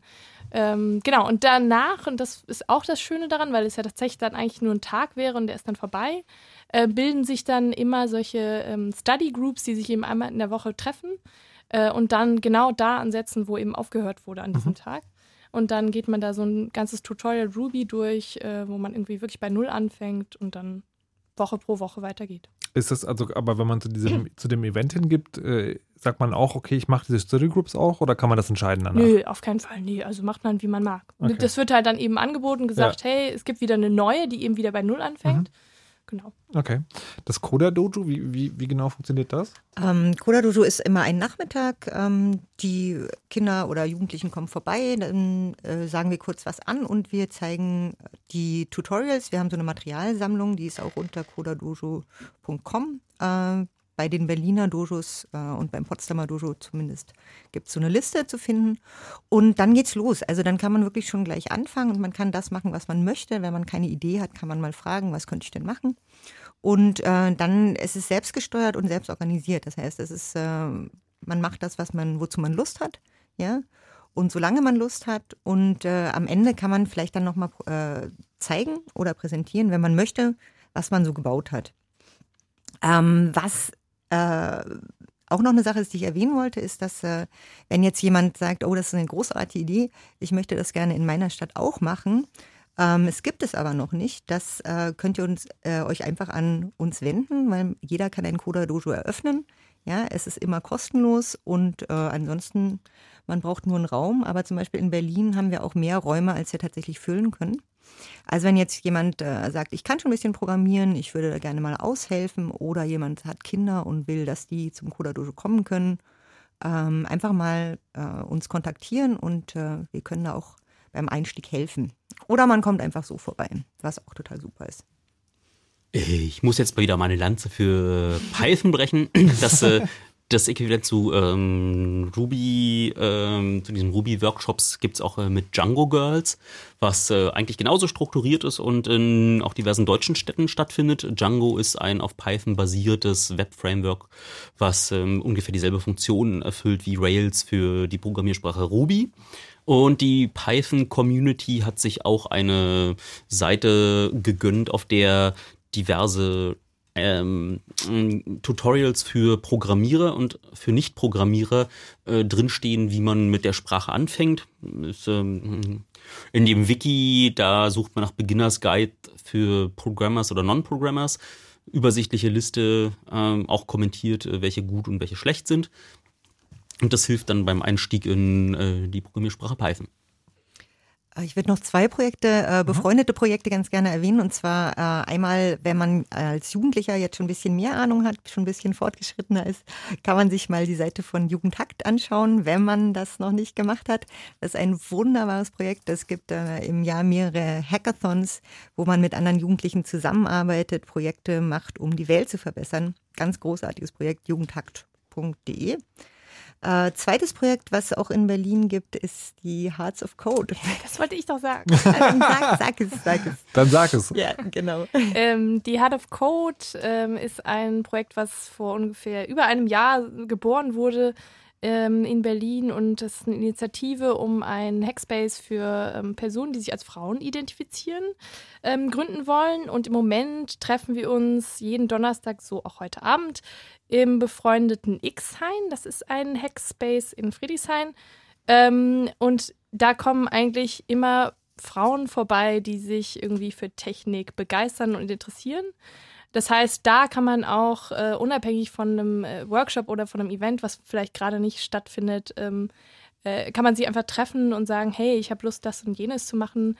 Ähm, gibt es da nicht jemanden? Und äh, da gibt es eigentlich jetzt mittlerweile schon eine mh, ganz stolze Community-Gruppe, die sich eben vernetzt und äh, über die man dann eben Gleichgesinnte treffen kann. Die machen auch immer so tolle Events, wie zum Beispiel, wir gehen zusammen in die Seabase oder, Genau, oder ähm, weil es auch zusammen. einfacher ist, zusammen irgendwo hinzugehen, wenn man sich vielleicht noch nicht so richtig traut. Oder äh, wir machen eine Krypto-Party, wo man lernen kann, was Verschlüsselung bedeutet oder so. Ja? Ähm, genau. Für Frauen, Sternchen. Genau. Ähm, ja, heartofcode.org oder auf Twitter einfach heartofcode. Ist das nicht Hackerin? Nee. Ach, Entschuldigung. Okay, ähm, äh, mir stellt sich, also ich will nicht mansplainen, aber wir haben jetzt sozusagen Veranstaltungen für Kids und Jugendliche und für äh, Frauen und solche, die sich als solche identifizieren. Ähm, wird davon ausgegangen, Männer können einfach hacken oder gibt es auch, gibt's, gibt's auch Events sozusagen, die, also genau mit dem Anspruch, ich kann nicht programmieren und äh, ich möchte auch nicht, dass ich ausgelacht werde, weil ich nicht programmieren kann, äh, sagen, wo man das lernen kann? Da haben wir vorhin drüber geredet und wir wussten nicht so genau. Naja, es gibt halt die Open Tech School, die gibt es ja, ähm, das ist einfach auch, würde ich sagen, so eine Initiative oder so eine Community, äh, über die man alle möglichen Workshops eben äh, besuchen kann. Ich habe da zum Beispiel mal einen Einstieg in CSS äh, besucht. Ähm, es gibt, die bieten alles Mögliche an, auch Einstieg in funktionale Programmierung. Mhm. Ähm, und das ist offen für Frauen, Männer äh, und alle dazwischen. Also insofern, ähm, ja, ich, es gibt halt immer noch in der Informatik, ähm, soweit ich weiß, der aktuelle, der aktuelle Stand ist 17 Prozent Frauenanteil. Mhm. Deswegen gibt es da schon auch, das kommt nicht von, äh, von äh, wie sagt man, von Ungefähr. ungefähr, dass es so viele Angebote, oder Mhm. sagen wir mal, dass es ein paar Angebote Nee, gibt, die eben wie gesagt, ich, die wollte ich euch gar nicht in Abrede stellen. Das ist sozusagen, das ist nur jetzt mich frage, also ähm, ja, wenn man halt einfach keine Ahnung hat und sich jetzt diese Sendung hört und so denkt so, hey, das klingt total geil, ich will, oh. Du meinst, wenn man so 35-jähriger Radiomoderator ist und äh, 29, 29. Ich, ähm, äh, eins, was mir noch einfällt, ist ja Minigame Jam. Den gibt es auch in Berlin. Das ist äh, nicht immer nur ähm, Computerspiele, sondern generell Spiele entwickeln. Die sind auch sehr nett eigentlich. Ne? Also wenn man sich jetzt für Computerspiele interessiert. Und da kann man sozusagen auch hingehen, ohne programmieren zu können, weil ja. man das sozusagen. ja, weil man einfach nur irgendwie eine Idee hat oder mal gucken möchte oder so. Okay. Ja. Ich, es gibt auch die, es gibt auch alle möglichen User Groups ähm, und da denke ich, wenn man da mal hingeht und sagt, hey, ich habe Lust, das zu lernen, äh, wenn man, also da trifft man bestimmt auch auf offene Ohren. Also kann ich mir nicht vorstellen. Stimmt, so Linux-User-Groups, die sind wie ganz vorne dabei. Die Wahrscheinlichkeit, dass du da irgendjemanden triffst, der irgendeine Programmiersprache beherrscht und dich da mal bei der Hand nimmt, ist Mhm. jetzt nicht, nicht so gering. Okay. Dann äh, wissen wir Bescheid, warum haben wir besprochen, was haben wir besprochen ähm, und wo haben wir jetzt auch besprochen. Jetzt haben wir äh, noch, die, noch ein paar Minuten Zeit und entweder könnt ihr jetzt noch ein flammendes Abschlussplädoyer fürs Programmieren lernen halten oder ihr erklärt mir, was es mit den 99 Bierflaschen auf sich hat. Eure Wahl. Ah, flammendes Plädoyer? Flammendes, flammendes. Ich habe noch nie ein so unsicheres Fragen nach einem flammenden Plädoyer gehört. Aber bitte, los geht's. Das flammende Plädoyer von Nana. Also Programmieren. ähm, man sollte auf jeden Fall keine Angst haben, Programmieren lernen zu wollen. Es macht unglaublich viel Spaß. Es ist ein ganz toller Effekt, wenn endlich das passiert, was man immer wollte, dass passiert. Ähm, man, ich finde immer, man sollte ein Projekt haben und man will es dann unbedingt bauen und äh, da wird man dann auch irgendwie leichter über diese Hürden kommen, wo wir drüber gesprochen haben. Ähm, Programmieren äh, bedeutet äh, Selbstermächtigung. Ja, ich kann die Welt besser gestalten und ich kann sie auch besser verändern, wenn ich programmieren kann. Es muss sicher nicht jeder können, aber es gibt, ähm, es macht das Leben schöner. Okay, Erdgast? Wenn es nach mir ginge. Ja, sollte äh, jeder programmieren lernen. Aber eigentlich äh, ist es erstmal wichtig, grob zu verstehen, dass ein Computer oder die Computer, die man heute im Laden kaufen kann, quasi einen Schritt nach dem nächsten machen. Die holen sich Instruktionen, die man denen irgendwann mal beigebracht hat, ähm, führen die aus, holen sich die nächste, führen die aus. Und da ist keine Magie bei. Da ist höchstens irgendjemand dabei, der beim Programmieren eines äh, einer Applikation mal bestimmte Dinge nicht bedacht hat und äh, dadurch äh, unnötige Komplexität äh, erzeugt hat. Das heißt, da muss man keine Angst davor haben. Man ist im Zweifel nicht dumm, sondern man ist dort einfach nur Leidtragender von dem, was ein Programmierer irgendwann mal falsch gemacht hat. Und man kann es eventuell in einigen Projekten besser machen, indem man sich, wenn man sich doll drüber ärgert, ähm, in den Code reinguckt, versucht zu verstehen, was da schief geht und sich vielleicht daran sogar beteiligt, wenn einem dieses Programm doll viel bedeutet. Alles klar. Und Marie? Ja, ähm, ich habe vor zwei Jahren mir mal eine Menstruations-App runtergeladen und dann hat eine Freundin von mir gesagt, das kannst du nicht machen, die spähen deine Informationen aus, lösch die wieder. Ähm, ich fand die total toll. Ich wollte diese App eigentlich gerne benutzen und war dann aber doch davon überzeugt und habe die App dann wieder gelöscht.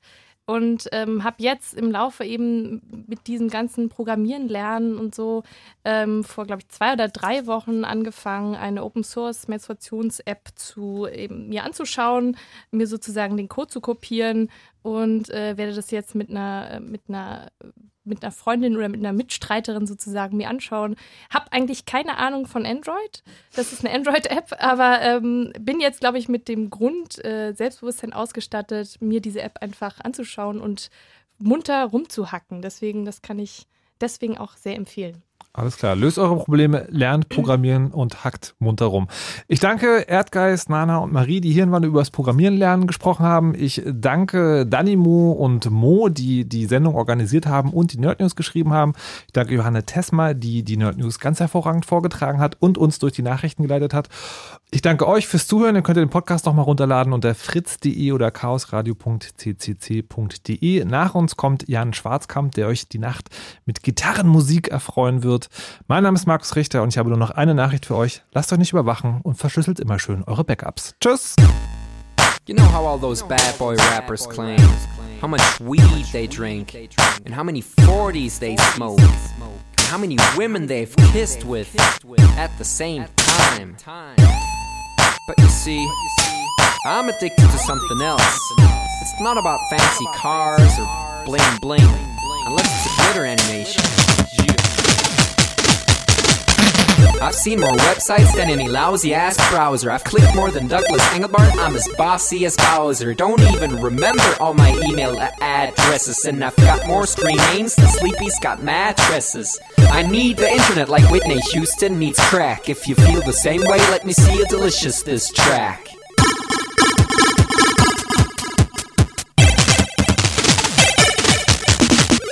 I spent more time online than Tim Berners-Lee. When I go to a club, it's mostly a surf club, you see. I've cal paid more money than you've got pictures on Flickr. They call me the Uber YouTuber, MySpace clicker. I love amateur homepages and dirt style design. The interweb's a ghetto full of gustatory crime. Cross your fingers, make your hand look like a W and holla website.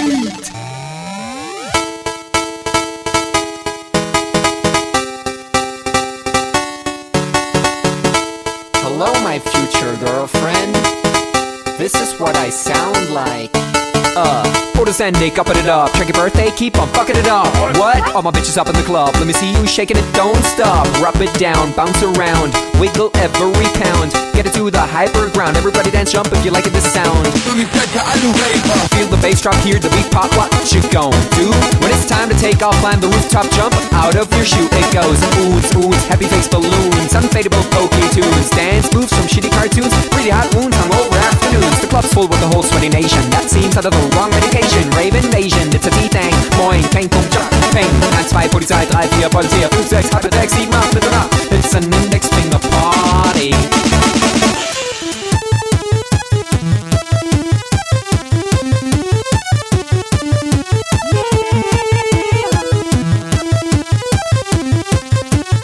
Yeah. Come on, users holla website. Even your users holla website. Everybody come on, holla website. Come on, come on, now holla website. Come